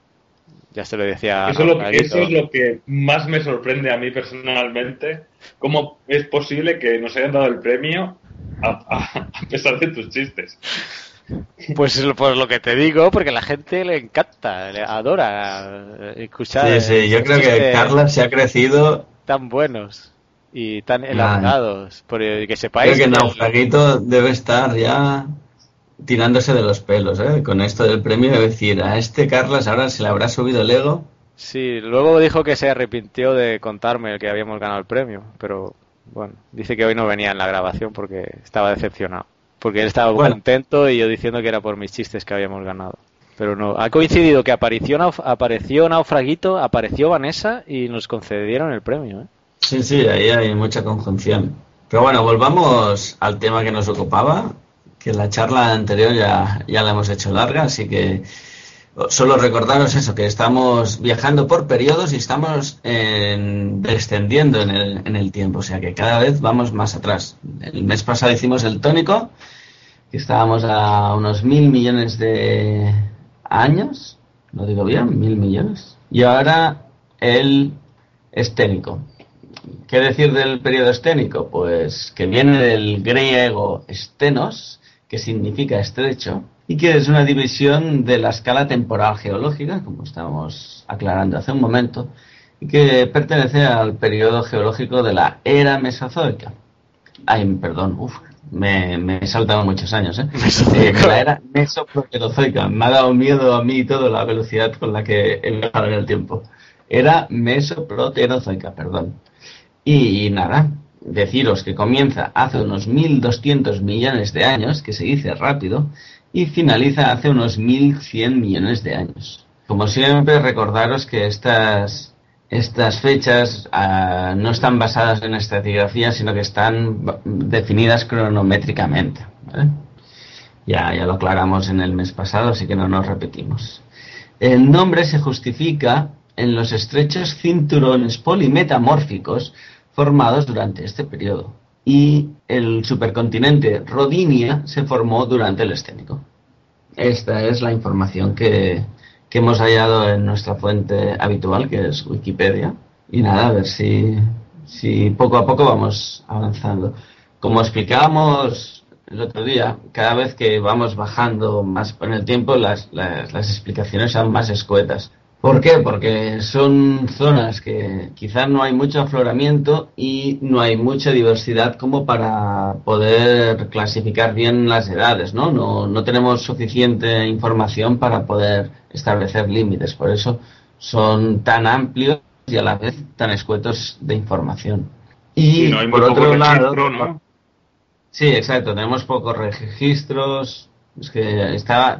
No quería hablar mucho por, digo, a ver si en es, no tenía claro en, esa, e- en ese on que había aparecido y que no, pero bueno, estaríamos hablando de eso, que no tenemos mucha, mucha información. ¿Y qué más? Y eso, quería destacar, que ya lo destacamos en el podcast anterior, pero creo que es importante, que si estamos hablando que la, la historia de la Tierra tiene unos 4.600 millones de años, para, para resumir así en general, fijaros que estamos en, el espacio entre 1.200 millones de años y 1.000 millones de años, o sea que estamos a una cuarta parte, hablando así muy genéricamente, de, toda la historia de la Tierra y ya en ese punto ya no tenemos mucha información. O sea que, como siempre, lo que se dice, ¿no? Los océanos más profundos es lo que, menos lo que más desconocemos, pues nosotros pro- viajando profundamente en el tiempo nos quedamos muy cortos enseguida. ¿eh? Aunque en geología siempre hablamos de periodos muy largos, eh, tenemos mucha información de los periodos que están más cercanos a nosotros, pero a la mínima que nos vamos alejando más del en el tiempo, cada vez tenemos menos información. Así que el mes que viene o el episodio que viene que hablaremos del ec- ectásico, que ya son 1.400 millones de años, imaginaros, tendremos menos información.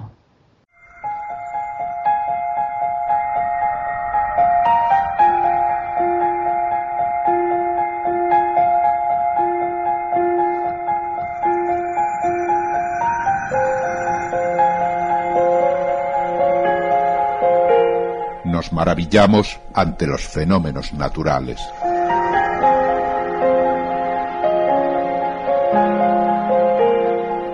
Intentamos comprenderlos. Buscamos su explicación y se lo contamos a ustedes. Nos gusta la ciencia, no lo podemos evitar. Y nos entusiasma compartirla. Por ello, hemos creado Radio Ciencia es. Para aprender juntos. Visite nuestra web cienciaes.com.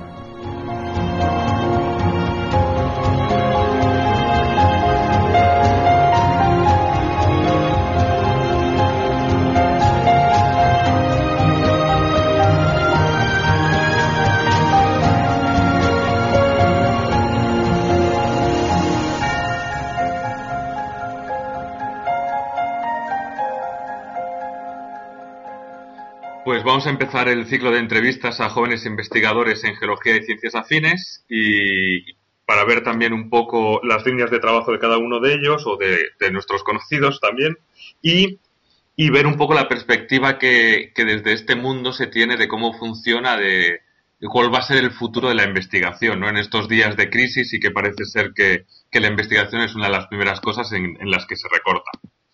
Vamos a empezar este, este, esta primera, este ciclo con una entrevista a nuestra compañera Olga Margalef, eh, que es licenciada en Geología por la Universidad de Barcelona y que hemos tenido la suerte de ser también compañeros en, en la ONG en El Salvador durante unos cuantos meses. Eh, actualmente está haciendo la tesis doctoral y así que nada, buenas, eh, Olga, ¿qué tal? Hola, buenas, buenas tardes. Muy bien. Y, y sí, y pues nada, cuéntanos un poco sobre los estudios o la tesis que tú estás realizando. Pues estoy eh, realizando una tesis en el campo de la paleoclimatología, o sea, en, el campo de reconstruir los cambios climáticos que ha habido en el pasado. Y en particular, eh, en el último periodo, en el periodo cuaternario, en, en mi caso, de los últimos 70.000 años. Y el estudio este lo estás haciendo en la isla de Pascua, según tengo entendido y se trata de un estudio multidisciplinar. ¿Nos puedes explicar un poco dónde está la isla de Pascua y qué tipo de estudio estás haciendo?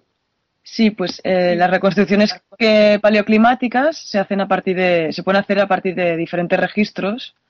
En, en nuestro caso, nuestro grupo de investigación trabaja con registros de, de lagos y de, y de, turberas. Entonces, eh, sacamos cores, sondeos eh, de los sedimentos del lago vemos la laminación que se ha ido acumulando a lo largo de los años que eh, y, estudiamos desde diferentes disciplinas, ya sea el polen que se ha ido acumulando en, las distintas, en los distintos periodos, eh, diatomeas, la geoquímica, datamos a la vez y de, este for, y de esta forma eh, vemos los cambios que ha, recibido el lago, bueno, ha, padecido el lago a lo largo del tiempo, porque sabemos la edad y lo que está pasando. Eh, de, los cambios del lago deducimos cambios climáticos. ¿no? Entonces, dependiendo de la vegetación que rodeaba el lago, dependiendo de, de qué tipo de, de, algas crecían o de que si llegaba más material de la cuenca o menos, quiere decir que llovía más o menos. Entonces, son todo como eh, determinaciones indirectas. En mi caso trabajo no en un lago, sino en una turbera, pero la metodología es la misma y también pues es muy particular la localización de mi tesis a lo mejor porque está en un sitio muy remoto que es la isla de Pascua, que es una isla muy muy pequeña que tiene tan solo 30 kilómetros de, longitud de punta a punta y que está en medio del Pacífico. Está a miles de kilómetros del continente americano y a miles de kilómetros también de las islas de la, de la Polinesia. O sea, es, es el extremo más eh, oriental de la Polinesia la última isla que queda ahí. Sí, porque aparte, digamos, de, de, que ahora que podamos hablar un poquito más en detalle de, de tu trabajo, eh, en, en conjunto, ¿no? Esta, este grupo multidisciplinar que, que trata de averiguar o qué problemática está estudiando ahí en, en la isla de Pascua. Principalmente, os- la, la la idea original para pedir el proyecto, que para sondear en, en esta isla, era reconstruir el fenómeno del niño hacia el pasado. ¿no? El fenómeno del niño es el fenómeno climático como de, escala interanual que pasa en, años, a una escala que, la sociedad puede percibir claramente, más importante que se da hoy en el planeta, hoy en día, y, produce muchos efectos también a nivel de, de sociedades, pues sequías, eh, lluvias extremas, etcétera. Entonces, em, es, en parte es clave entender cómo ha ido funcionando este fenómeno en el pasado para entenderlo en el presente y también ver eh, de qué manera puede ser modificado por el cambio climático, por el calentamiento global en, tiempos futuros. ¿no? Entonces, como el, fenómeno del niño se da básicamente, en el- es una alteración de la circulación del Pacífico, tanto atmosférica como oceánica, se pensó que en la isla de Pascua se podía tener un buen registro del pasado de, de este fenómeno. ¿no? Entonces, esa fue la, idea original. Lo que nos encontramos allí es que eh, es una isla en que hay muchas preguntas por responder a nivel arqueológico, a nivel de, cuándo llegaron los hombres allí, bueno, cuándo llegó la sociedad, cuándo, eh, cómo se desarrollaron, cómo fue la cultura que se desarrolló, eh, qué, hicieron con los registros, los registros de la isla, etcétera, ¿no? Entonces también nos hemos visto involucrados en responder todo este tipo de cosas en la medida que, que podíamos, ¿no? Porque hay mucha gente trabajando en la isla, pero al final como que ha sido una combina- está siendo una combinación de las dos cosas. ¿no? de arqueología y, y- y clima. ¿Y la geología dentro de este compendio de tareas multidisciplinares, eh, qué aporta exactamente? La geología. Hombre, eh, la mayoría del equipo somos geólogos, lo que pasa que, claro, en las facultades de Barcelona, Zaragoza y, bueno, en general en el Estado español, eh, la tradición de la geología es más de pues, estudiar desde el, el paleozoico, el mesozoico, etcétera, de geología dura, ¿no? Que se llama, y hay pocos geólogos trabajando en el cuaternario. Pero en el campo de la paleoclimatología, pues somos la mayoría, somos geólogos trabajando en, en sedimentos muy recientes. Son, son sedimentos lacustres, entonces se hace sedimentología igual, pero sobre cosas muy, muy recientes. Y entonces, la- pues, eh, o somos sedimentólogos o geoquímicos, que estamos trabajando en, en estas cosas. Lo que pasa que, que es muy eh, interdisciplinar, porque si miramos el polen, las diatomeas o la isotopía sobre diatomeas, pues necesitamos trabajar directamente con biólogos que conozcan estas diatomeas o entonces es, es un es un campo eh, límite, ¿no? Entre entre todos entre todas estas disciplinas. Estás, estás nombrando ya algunas técnicas o algunas cosas. Sin entrar tampoco en mucho detalle y sin ser muy técnico, ¿puedes explicarnos un poco los- las metodologías que se utilizan y, y qué fiabilidad tienen? Pues, mira, bueno, lo que usamos mayoritariamente nosotros es, es en, en campo sondear y una vez tenemos los sondeos abrirlos, datar con carbono 14, encontrar algún resto vegetal que se pueda datar eh, y luego trabajar sobre, sobre, por ejemplo, el polen que se ha ido acumulando. Tenemos en el equipo hay un grupo que son del Instituto Botánico de Barcelona que hacen la palinología, que es el estudio del polen, y de ahí eh, interpretas qué vegetación crecía alrededor. Esto tiene una fiabilidad límite, ¿no? Porque hay árboles que están ahí muy cerca y producen poco polen, y hay árboles que están más lejos y producen más. Entonces tú puedes tener mucho polen de algo que está más lejos o hay menos y, y tienes que hacer balances. Por eso lo que se hace es poner, en los sitios que se estudian, se ponen trampas de polen para ver cómo es en la actualidad, para entender los procesos actuales y luego con, es- con eso reconstruir hacia atrás. Entonces, tiene una fiabilidad, pero siempre tienes que ir, em, bueno, ajustándola, eh, comparándolo con lo actual. eh, tiene una fiabilidad límite, ¿no? Pero, pero sí que hay cosas que se pueden, se pueden determinar. Entonces, a- también la sedimentología da mucha información. Avenidas eh, pues de gravas, pues quiere decir que, que ha entrado más material, seguramente por más lluvias. Periodos de desecación se ven claramente. Entonces, sí que hay cosas que, que se pueden afirmar y hay otras que se pueden pues proponer o apuntar, ¿no? Que son un poco más no subjetivas, digamos. Por cierto, ¿podrías explicar más o menos para quedar claro qué es una diatomea o, o, o sí, ese campo un poquito? Bueno, en este, en este, en la paleoclimatología, como nuestro grupo, por ejemplo, en particular trabaja en lagos, eh, mucho del material que se acumula al fondo del lago es materia orgánica que vivía en el propio lago, ¿no? Y son algas y pueden ser eh, crisofitas, eh, cianobacterias o, diatomeas, son, son alguitas que viven, que viven en, el, en el lago. Las, las diatomeas tienen la particularidad que al tener una, una cáscara de sílice, se preserva la cáscara, ¿no? Y cuando muere la alga, cae al fondo y se preserva. Sí, ¿no? Sí. Entonces se puede estudiar la concha y se puede estudiar si esa diatomea pues está adaptada a aguas más cálidas o menos. Eso se sabe en la actualidad, entonces se infiere hacia el pasado. Eh, muy bien. Eh. Y bueno, yo quería preguntarte, eh, estás hablando de esto que estás haciendo la, el estudio, la tesis en la isla de Pascua y eso, pero imagino que no estás siempre allá, ¿no? Entonces, ¿cómo repartís los, los días de campo con el trabajo del laboratorio y cómo es ese trabajo? Pues la verdad es que en, este campo, el, eh, o sea, en, esta, en este campo de estudio, el trabajo de campo literalmente es más bien poco, ¿no? Son campañas a lo mejor muy grandes y largas porque em, el, el proceso de sondear es, largo, es costoso el material, etcétera. Entonces, en el caso de la isla de Pascua han habido dos campañas, pues una de tres semanas y la otra de dos. Y desde entonces llevamos seis años trabajando sobre el material, ¿no? Cuando ya tenemos los sondeos, entre que los abrimos, los analizamos y los estudiamos mm, con diferentes técnicas y metodologías, podemos estar años. Entonces, hay, hay poco campo y mucho laboratorio y procesar de datos, etcétera. Eh, bueno, eh, hemos estado hablando un poco sobre tu tesis y eso, pero uno de las, aparte ¿no? de, desentrañar un poco los, la problemática de, la isla de Pascua, básicamente entiendo que también tiene una aplicación directa al cambio climático, ¿no?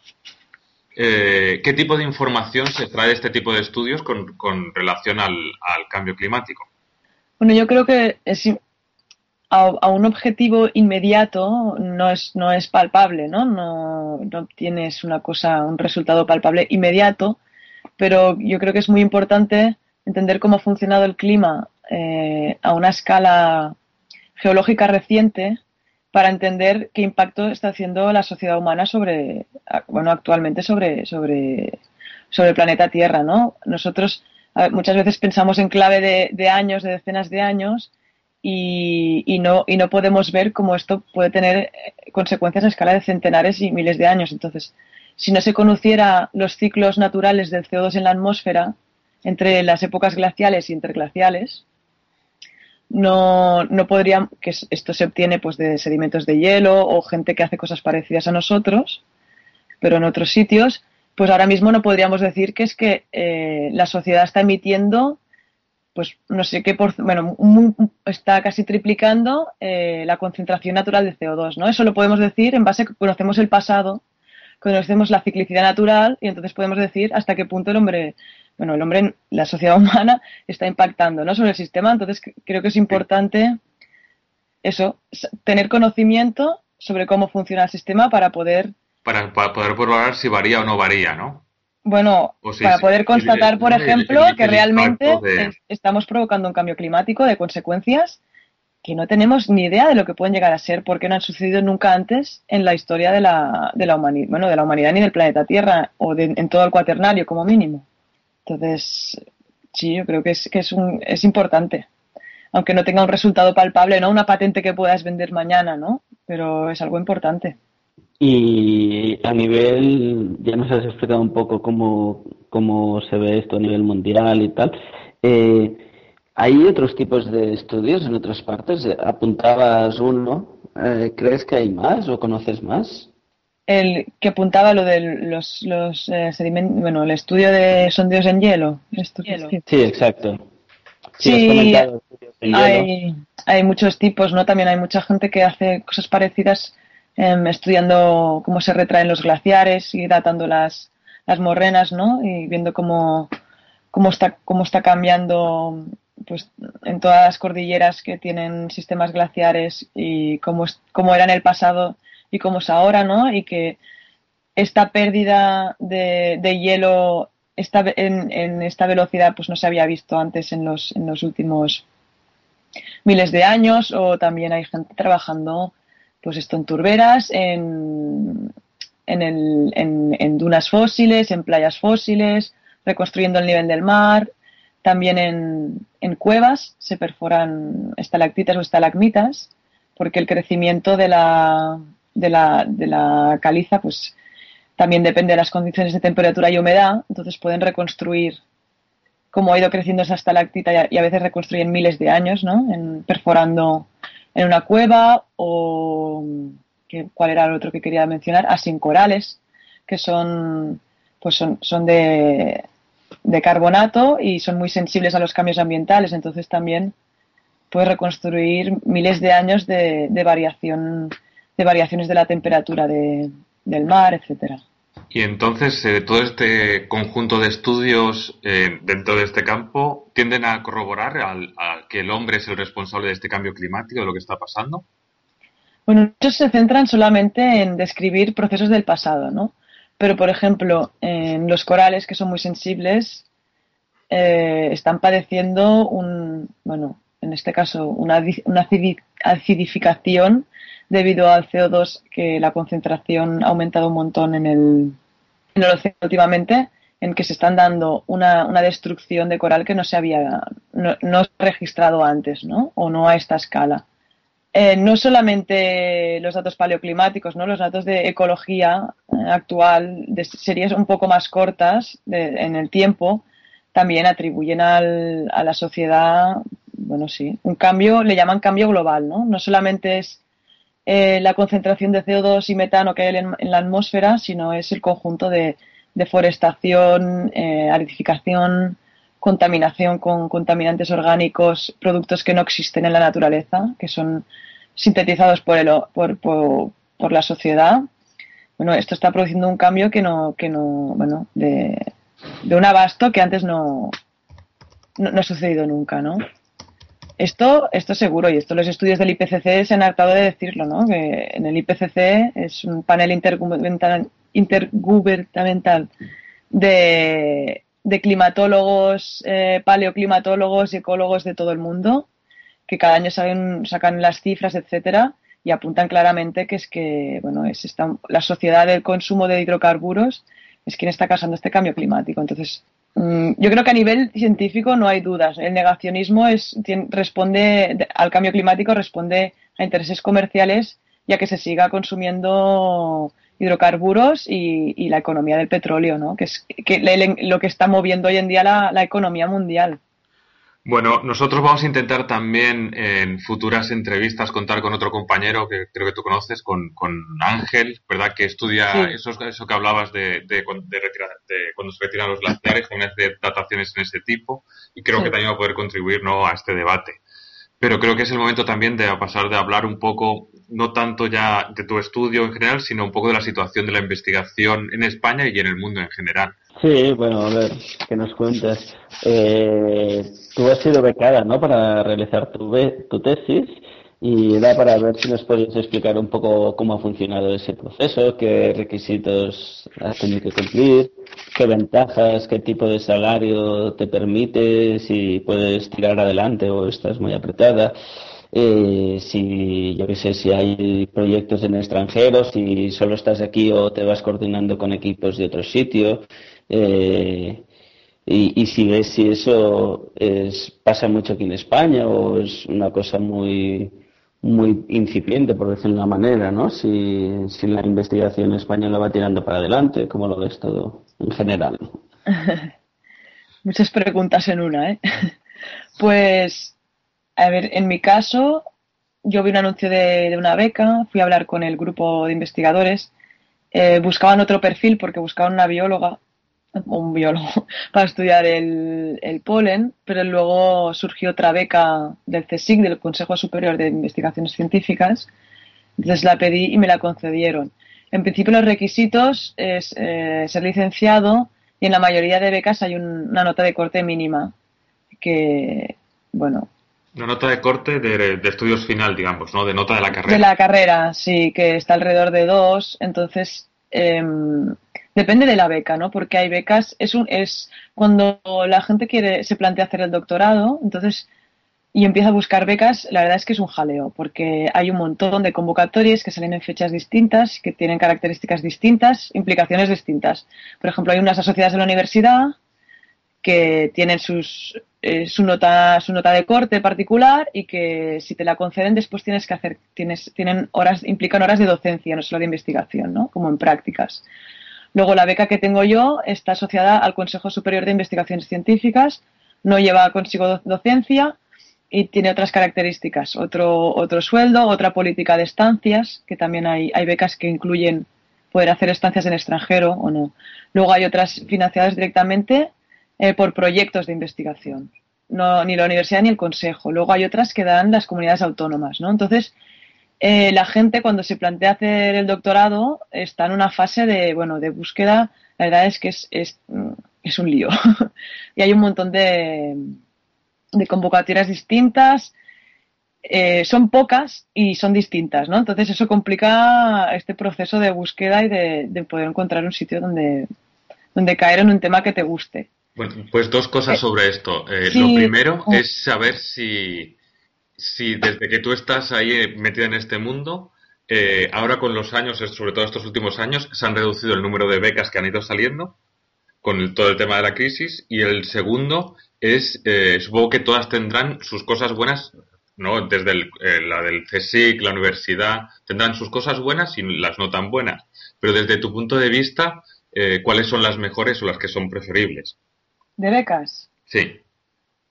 De los compañeros que tú conoces, ¿quién está Sí. más a gusto? ¿Los que están en el CSIC, en la universidad Claro. con docencia, en algún que- depende. Depende Bueno, de todo, ¿no? Varían claro. muchas variables. Hay muchas variables. A, a mí la que tengo entre todas me, me gusta en, el, en, el- en parte porque incluye una estancia al año en el extranjero, que puedes, los dos primeros años puedes ser de hasta tres meses, y el tercer y, cua- y cuarto año son casi todas de cuatro años, no todas, pero, pero muchas son de cuatro años.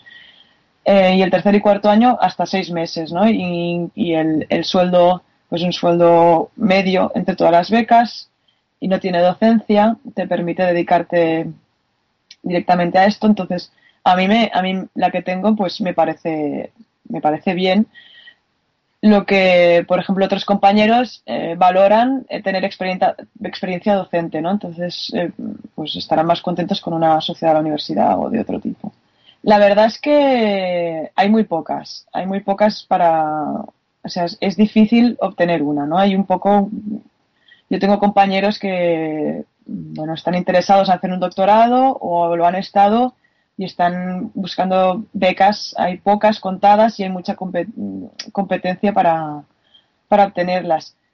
Em, no sé si han disminuido el número de becas, yo creo que en los últimos dos o tres años no. Lo que sí que ha pasado es que, por ejemplo, en el campo de la geología había un mercado laboral mucho más amplio en el momento en que yo terminé la carrera, hace cuatro años que ahora, ¿no? Todo el tema de la construcción de la geotecnia, había mucha gente trabajando en eso, en petroleras, etcétera. Ahora todo esto está en recesión, entonces mucha gente que se plantea esta opción Digo, como una alternativa. ¿no? Entonces hay mucha más gente a lo mejor buscando becas.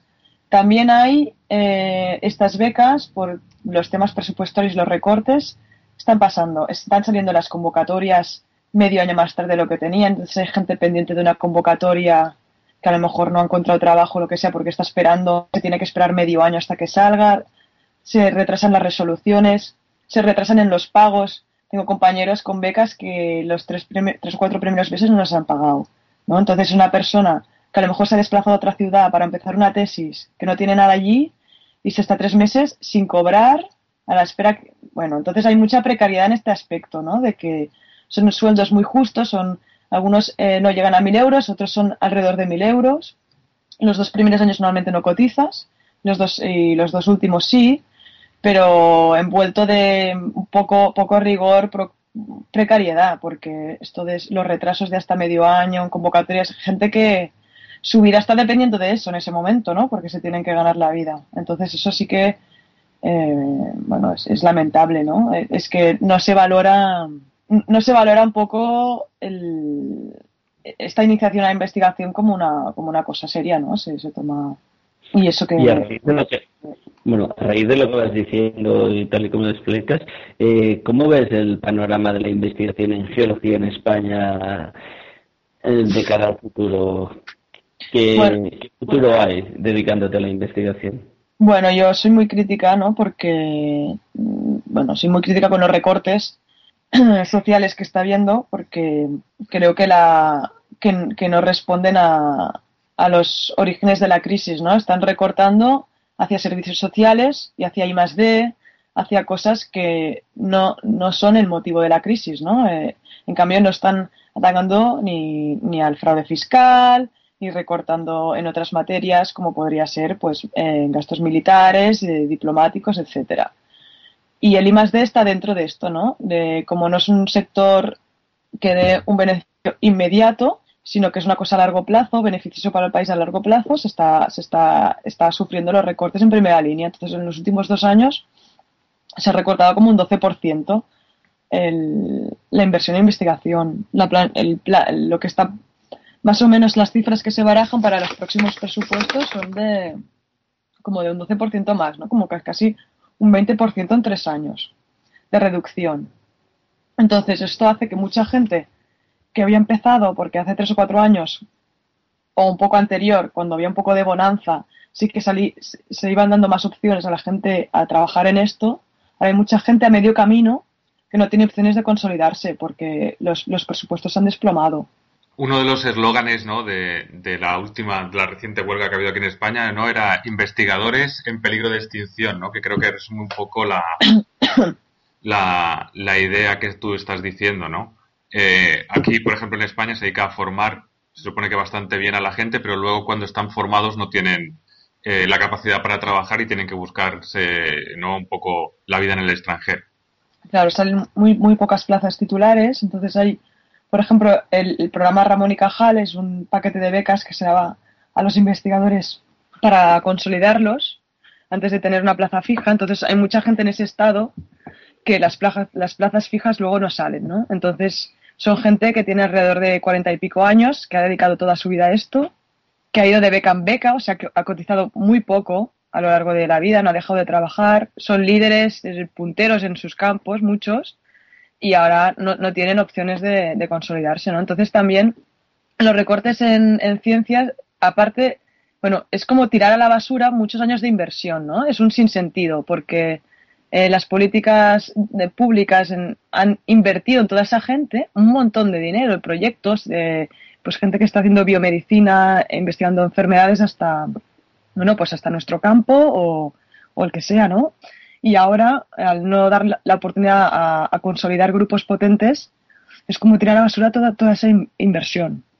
Y luego hay otra cosa que se da mucho en, en las universidades y también en el campo de la geología, y es que eso facilita la, la incursión de la empresa privada directamente en centros públicos de investigación, ¿no? Porque no se puede abordar ciertas, ciertas cosas, entonces mm, petroleras están pagando tesis doctorales, este tipo de, de contratos. ¿Esto qué hace? Que la investigación mm, no se está haciendo desde una óptica de qué, qué quiere conocer o qué es beneficioso conocer a la sociedad, sino que es beneficioso conocer a ciertas empresas eh, de sectores privados, ¿no? En el campo de la, Con de- determinados intereses, digamos. en ¿no? determinados intereses económicos. Entonces esto yo particularmente lo encuentro muy grave. Em, tesis doctorales que la gente que está trabajando em, tiene que firmar a veces eh, convenios de confiden- confidencialidad porque están estudiando un yacimiento de no sé dónde, como están pagados por una petrolera o la otra. Y claro, esto es, esto es, bueno, me- yo lo encuentro inaceptable, ¿no? Que, que empresas privadas dirijan hacia dónde se tiene que dirigir la investigación. También pasa con las farmacéuticas, ¿no? O que quieren investigar un medicamento no para, no para el uso, no, no, no con una función de beneficio general y público, sino como beneficio privado, ¿no? Entonces, esta, esta, estos recortes a nivel de presupuestos eh, públicos hacen que toda, todas estas iniciativas privadas pesen mucho más, ¿no? Y entonces eso lo, encuentro muy negativo. Bueno, eh, ya acabando un poco ya todo la entrevista y tal, eh, tú como investigadora, ¿cómo te ves? Estás a media a mitad de la tesis, por decir algo, ¿no? Entonces, ¿cómo te ves de aquí a 5 o 10 años? ¿Te ves que siguiendo investigando? ¿Te ves en otros campos de la geología o de, o de otras materias? Pues la verdad es que no lo sé. Em, se me acaba el contrato este agosto entonces, estaré cobrando el paro para terminar la tesis porque no, no me habrá dado tiempo a, a terminarla. Y no lo sé, no me lo planteo. Eh, veo que para dedicarse en la investigación eh, hoy en día tienes, tiene que ser tu trabajo y tu hobby, ¿no? La gente que tira para adelante en, en plazas relevantes, etcétera, dedica todo su tiempo, todo su tiempo eso, hasta su tiempo libre, ¿no? Porque hay mucha competitividad pocas plazas, se va a, se, me, se mide por, por número de publicaciones, ¿no? Es, es una cosa muy es un mundo muy competitivo. Es muy competitivo, pero porque lo han lo han hecho hacer así, ¿no? Al, al, al recortar, al tener que competir con, con equipos de, bueno, hay sí que hay un, es un mundo competitivo, ¿no? Depende del campo, pero en general lo es. Entonces, Mm, yo, por ejemplo, mm, no me tengo otras inquietudes, ¿no? A lo mejor a nivel pues social o de no sé, otro tipo, ¿no? Lo que me llevó a ir a El Salvador a lo mejor a cooperar, ¿no? Y entonces me produce un poco de unas, unas cuantas contradicciones, ¿no? Me gustaría investigar algo que fuera beneficioso, ¿no? Para, para la sociedad, para el colectivo. Entonces, si no encuentro un campo que me guste y en que haya posibilidades, a lo mejor me voy a dedicar a otra cosa. Pero como está cambiando todo tanto, yo ahora mismo tengo que terminar el proyecto este, ¿no? La tesis. Me queda un año y en un año mm, no sé lo que puede pasar, pues estoy como abierta a muchas posibilidades.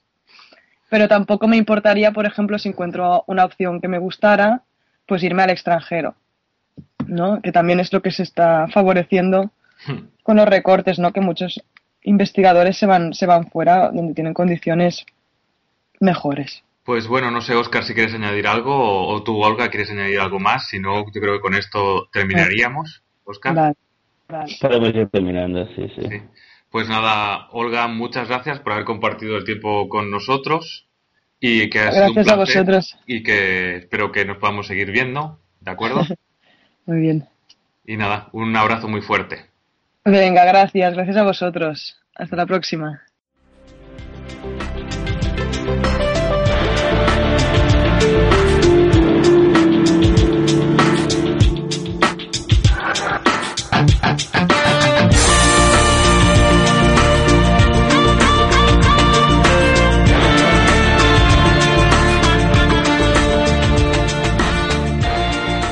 Bueno, geonáufragos del mundo, hemos llegado al cierre de este programa de edición de marzo y mm, hemos tenido muchos temitas, muchos colaboradores hoy y, para empezar podemos decir cómo han aumentado nuestras redes sociales principales. Sí, ningún problema. Tenemos en Twitter, vamos en buena progresión, tenemos 732.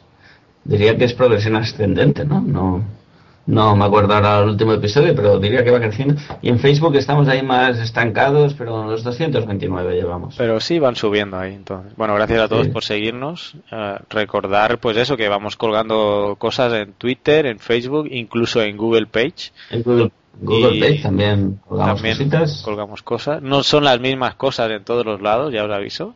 O sea que... Eh, hay que pasearse. Hay que pasearse. Exacto, no mola estar, ya que nos lo corramos y estamos en tres sitios, pues que la gente también nos visite en los tres sitios, ¿no, Carlos? Claro, y bueno, es que hay tanta red social ya que, bueno, ¿para qué? ¿Para qué, para qué volver a explicar mis penas que ya las explicamos en, algún otro programa? Agradecer a todos los que nos han enviado cositas por Twitter, por Facebook, comentarios en, en el blog, mucha gente también que nos ha felicitado por, por, pues, por nuestro premio y no los voy a mencionar a todos porque hay bastantes. Y Vanessa tenía algunas cosas que decir, o no sé si ya las comentó al principio. Sí, bueno, solo hoy me ha dado por hacer referencia a días mundiales, así que sigo en la misma tónica. Y bueno, que este 22 de marzo, que, que como ya hemos dicho durante todo el, programa, fue el Día Mundial del Agua, se hizo también un, homenaje al doctor Uriol Riva, que fue un, un, profesor de, destacado de la Universidad de Barcelona de Geología y que bueno fue, hizo bastantes estudios importantes eh, referentes a la sedimentología, a la geología marina a la y a la geología del petróleo. Y bueno, y también que para este mes que viene, en abril, también el día 22, eh, bueno, será el Día de la Tierra. Y bueno, así buscando así por internet, encontré una página web que, bueno, que se dedica, bueno, es una asociación dedicada al Día de la Tierra. Y bueno, se sitúa en, en Barcelona y aún bueno tiene están les queda pendiente colgar la, el programa de, de, lo que harán para este año pero bueno si la queréis visitar para estar un poco al caso de, de, de los eventos que puedan hacer es la página las 3 w o 3 w ¿Cómo es Oscar? Espera, espera, deja que lo diga Oscar. ¿El qué? web, web, web. ¿Oscar? No está ahí. No le ha gustado la gracia. Es que él dice web, web, web. Estaba, perdón, estaba silenciado. Digo, la manera de decirlo correctamente es web, web, web, web, día de la tierra. Punto Pero es que has dicho cuatro, web, web, web. Web, web, es web, web. Sí, has dicho cuatro. Bueno, pero es, es, que si dices tres no queda bien. Web, web, web. Vale, es web, web, web, web. Vale, vale, vale. Día de la tierra.org. Y bueno, pondremos el link en, en el blog. O, o, a veces he escuchado yo en inglés, ahora ya a, a, ponemos opinión, opinión por ahí, eh, www o algo así, ¿no? No sé si lo habéis escuchado nunca. World Wide Web. Sí, pero dicen www. World Wide Web no, lo he escuchado como www, como si lo dijeran así como diciendo solo una letra. Pero dicen W, W, lo que pasa es que va muy rápido. www. Sí, en Francia esto, no sé, bueno, nada. Cierro mi pequeño paréntesis de opinión. Vale, vale. Sigue, Vanessa, que te hemos interrumpido. Eh, pues nada, que aún no sabemos el programa de este, de este, de este año, pero, por ejemplo, en la edición anterior, que fue la número 16, pues trataron el tema de, del de accidente de, de Chernóbil. Y nada, y a ver lo que, lo que hacen este año, estaremos al tanto. No sé, ¿qué más? Eh, bueno, yo tenía aquí agradecimientos para Javier Fresco, que nos ha enviado algunos links. Eh, voy, voy, a revisar este bien porque está en inglés. Jesús Guerrero también, que nos ha mandado alguno, algunas noticias. Muchas gracias. Y, y nada, no sé si Vicente quiere comentar algo antes de que pase yo a mi chiste. Tan, tan, tan, tan. Tan, tan, tan, tan. No, sí, no porque quiero... Vicente había dicho... Yo tenía entendido que Vicente quería un cierre particular para él antes de tu chiste, Carlos. No, voy a hacer el esfuerzo de quedarme aquí para el chiste, pero sabes que me sobrepasa eso. Entonces, ¿te cuento el chiste y luego te despido o te despido y cuento el chiste? Sí, no, venga, cuenta el chiste y ya cerramos. Dice, este Jaimito, este es Jaimito que le dice a, a, su padre, ¿no? Que están ahí en el, en el comedor, su padre leyendo el periódico y Jaimito está mirando por la ventana y con eso que viene un tornado y le dice Jaimito a su padre, papá, papá, un tornado se ha llevado tu coche. Y su padre se, se le queda viendo, se toca los pantalones. Dice, no hombre hijo, ¿cómo va a ser si tengo aquí las llaves?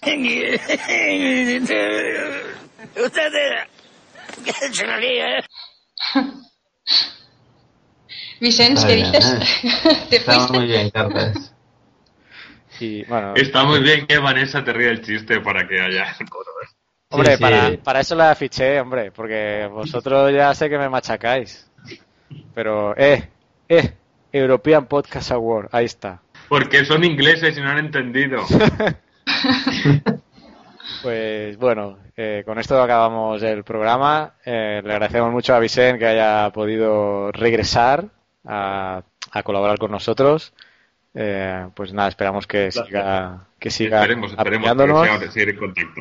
Ya, Sí. ya tienes trabajo para buscar nuevas entrevistas, ¿eh? Y nada, saludo también a Vanessa, que la tenemos ahí de, la voy a usar de, de sismógrafo ahora, porque si detec- detecta sismos de intensidad 1, pues no veas.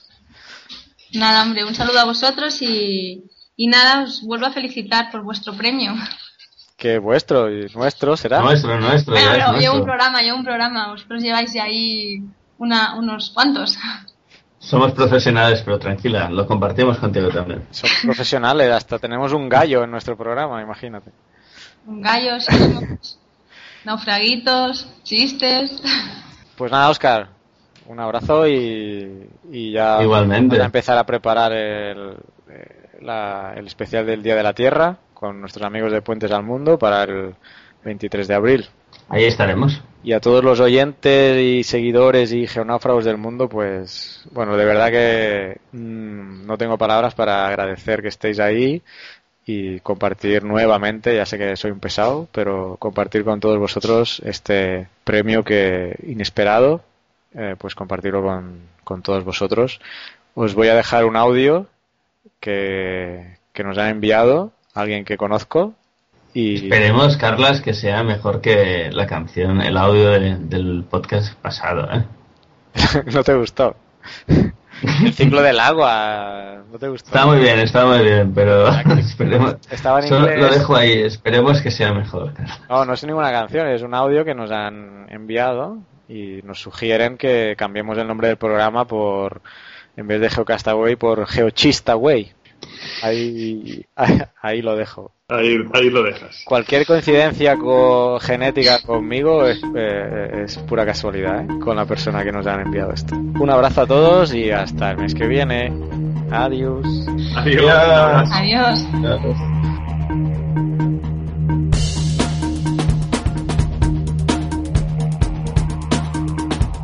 Hola, componentes de GeoCastaway.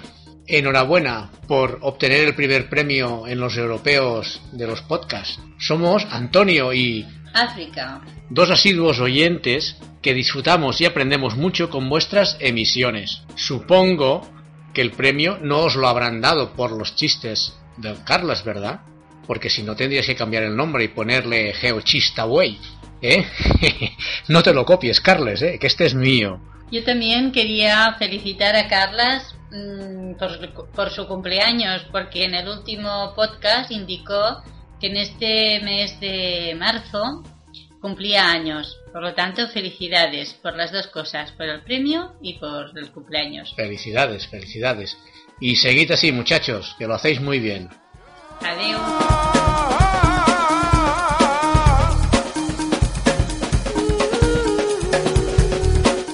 Envíanos tus comentarios, preguntas o sugerencias a geocastaway.gmail.com. Puedes escribirnos en nuestra web geocastaway.com. Búscanos en Facebook y en Twitter. Y escúchanos también a través de iTunes, Evox o Miro.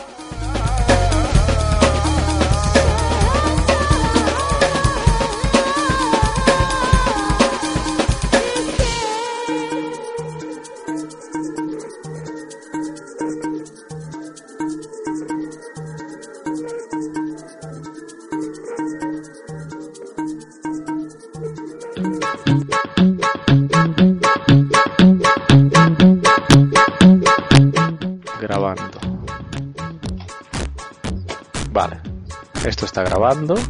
Vamos bien. Todo listo. Que te lo voy a decir un, dos, tres. 3, 2, 1. 3, Eso también. 3, 2, 1. Hola, geonáufragos, bienvenidos a Geocastaway en nuestra edición número. Espérate, que en el guion no está puesto, pero es creo que es la 28, 28, edición de marzo del 2012. Y hoy tenemos unas sorpresitas por aquí. Se cayó alguien, tío. ¿Quién se ha caído? Yo no me he caído. Vanessa se ha caído.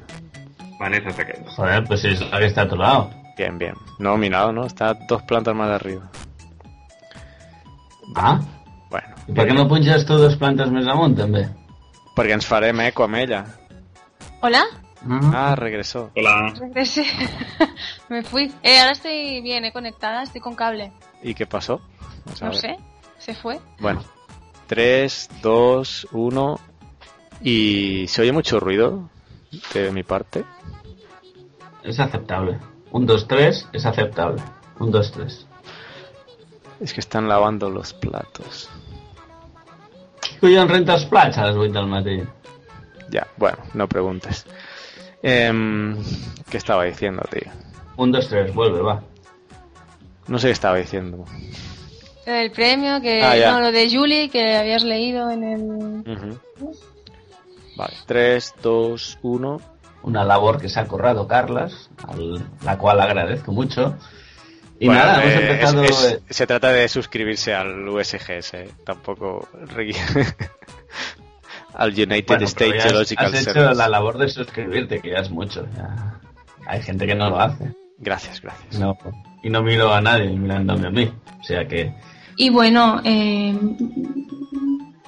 Uy, ahora es cuando digo un, dos, tres, ¿no? No, bueno, sí, si quieres. O sea, si eso sí te equivocas. Bueno, ahora como ya hemos- ahora sí tienes que decirlo. Espérate, que no lo voy a leer todo. Es- eso queda muy natural para hacer la entrada, ¿eh? Espera, que voy a comentar yo una cosa ahora. Eh, tres... Cállate, gallo, cojones. 3, 2, 1.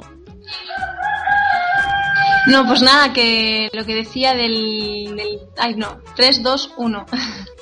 Espérate, que me estoy liando. Esperaros un momento. ¿Y ese gallo dónde estará?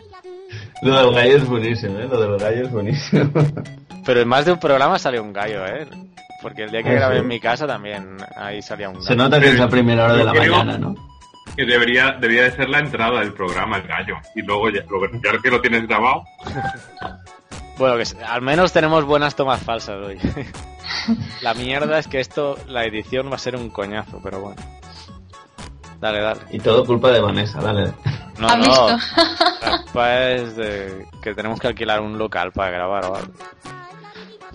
Ya vamos a buscar una, una radio aquí en la Unión que nos presten el local. Sí, yo creo que si hablan con alguna radio que les presten un... un algo. dele, dele. Venga. en Aqua, en Aqua podríais grabar. Aqua, aqua. Pero esto es hasta allá en San Salvador. Hombre, en la libertad, no digas San Salvador. Bueno, la libertad, perdón. Dale, vale. va. Va, 3, 2, 1. Actualmente hay como unos 7 millones de personas que alimentan en el planeta y se prevé que habrá como 2 millones más para en el año 2050.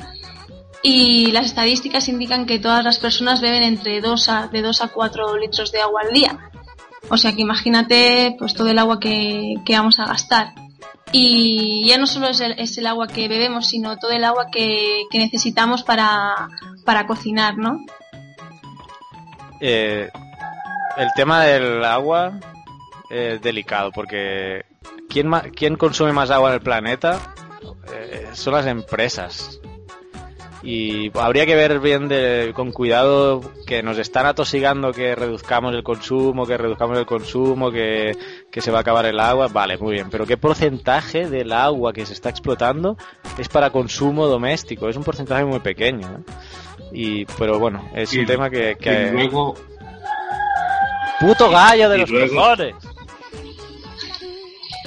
Dale, dale. tres, Puto dos, no se puede decir por antena, Carlos. 3, 2, 1, ¿eh? Bueno, pues muchas entonces- veces 3, 2, 1, ¿eh? ¿Dónde está ese Pues, gallo? pues, Mira, por- Hoy un gallo. aprovecha, aprovecha a Vanessa y corrige y repite lo de en vez de 7 millones, 7 mil millones. Ah, va, venga, sí, porque he dicho 7 millones, tienes razón. Sí, a tornelazo un 3, 2, 1 y venga. Venga, va. 3, 2, 1. Y básicamente lo que se está juzgando es saber si esta comisión eh, cometió un delito al informar que no había peligro sísmico después de un periodo donde hubo mucha actividad sísmica que, que puso en alerta a mucha gente de la población, ¿no? Estábamos hablando que hubo una serie de pequeños terremotos antes de que hubiera un gran terremoto. Entonces, lo que se está juzgando es si esta gente cometieron un delito al no informar bien a la gente, darle una falsa seguridad para que se quedaran en las casas, ¿no? Aún no, no se ha dictaminado sentencia, se están a- animando, ay, se está intentando que se, se m'obra, se m'escolta bé o no? Sí, sí. Ah, vale, vale. Vale, pues torno. 3, 2, Yo, 1. escucho- yo te escuchaba regular, Sí. ¿eh? Vale, vale, yo patía pel... Venga. 3, 2, 1... Pues lo que se... Me he perdido en dónde estaba. ¿Qué estaba bien lo último? ¿Algo se me recuerda? No. Yo no me acuerdo. Vale. Yo estoy aquí con Ah, la vale. grabación y otras cosas. Sí, sí, no, no, tranqui, tranqui. Tengo la mente dividida. No passa nada. Pues, ho- torno a començar i si enganxo un altre lloc malament, vale? Ja està, Carles. Ho siento. Eh... A veure, un segon.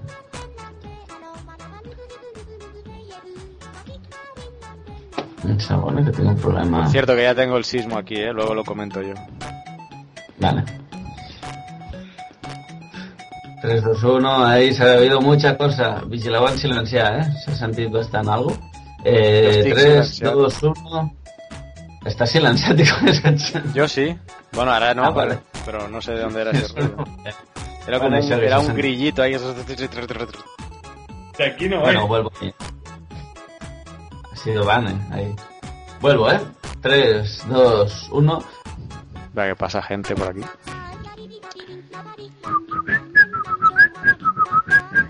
Va. Espera. Tatara, ta, tatara, tatara. Aquí lo he sentido todo el mundo, ¿eh, Carlas? Menos tú. ¿Eh? Hombre, Tú tomas sentido. Pues, pues mira, como estaba tan concentrado con la grabación, en no sé qué, las 14.000 pestañas que tengo abiertas aquí, pues no me he enterado. Os, os haremos servir de geófonos, ¿eh? Si notáis uno de intensidad 1... Pues sí, que Vanessa ha notado una intensidad 1. Joder, ¿cómo estamos? Hostia, pero, pero aquí, desde los dos meses que llevo, solo. Creo que este es el segundo que, que siento, ¿eh? He sentido súper pocos. No puede ser, ¿eh? Pues no hay todos los días tampoco, ¿eh? Ya, ya, no No, hombre, pero- que esto es- Pero ya lo sé, hombre, pero en Guate, escucho, o sea, sentía más. No sé. Uno a la semana No o sé. cada 15 días. O sea, Claro, si notabas los de intensidad 1, es que no me extraña que cada... Te diría cada día.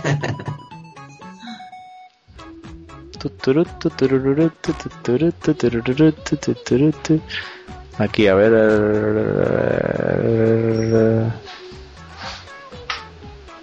Carlos nos está de- deleitando con unos minutos musicales que agradecemos profundamente. ¿Y cuál fue? Basados, No lo puse en el título. basados en, en el opus número 3 El fin de- de la edición número 5 de... ¿Cómo se llamaba esto? El 1, 2, 3. ¿Qué dices, tío? ¿Qué dices? Eh, no lo encuentro. ¿Qué título le puse al programa? Eh, no sé. Cabeza hueca.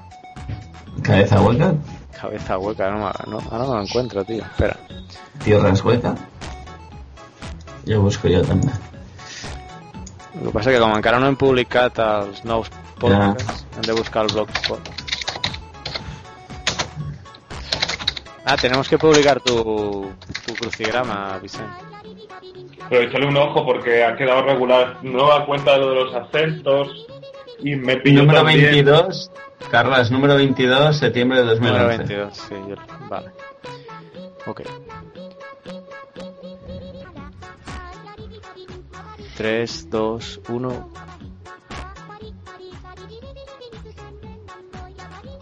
Què, ho deixem així o faig un cierre?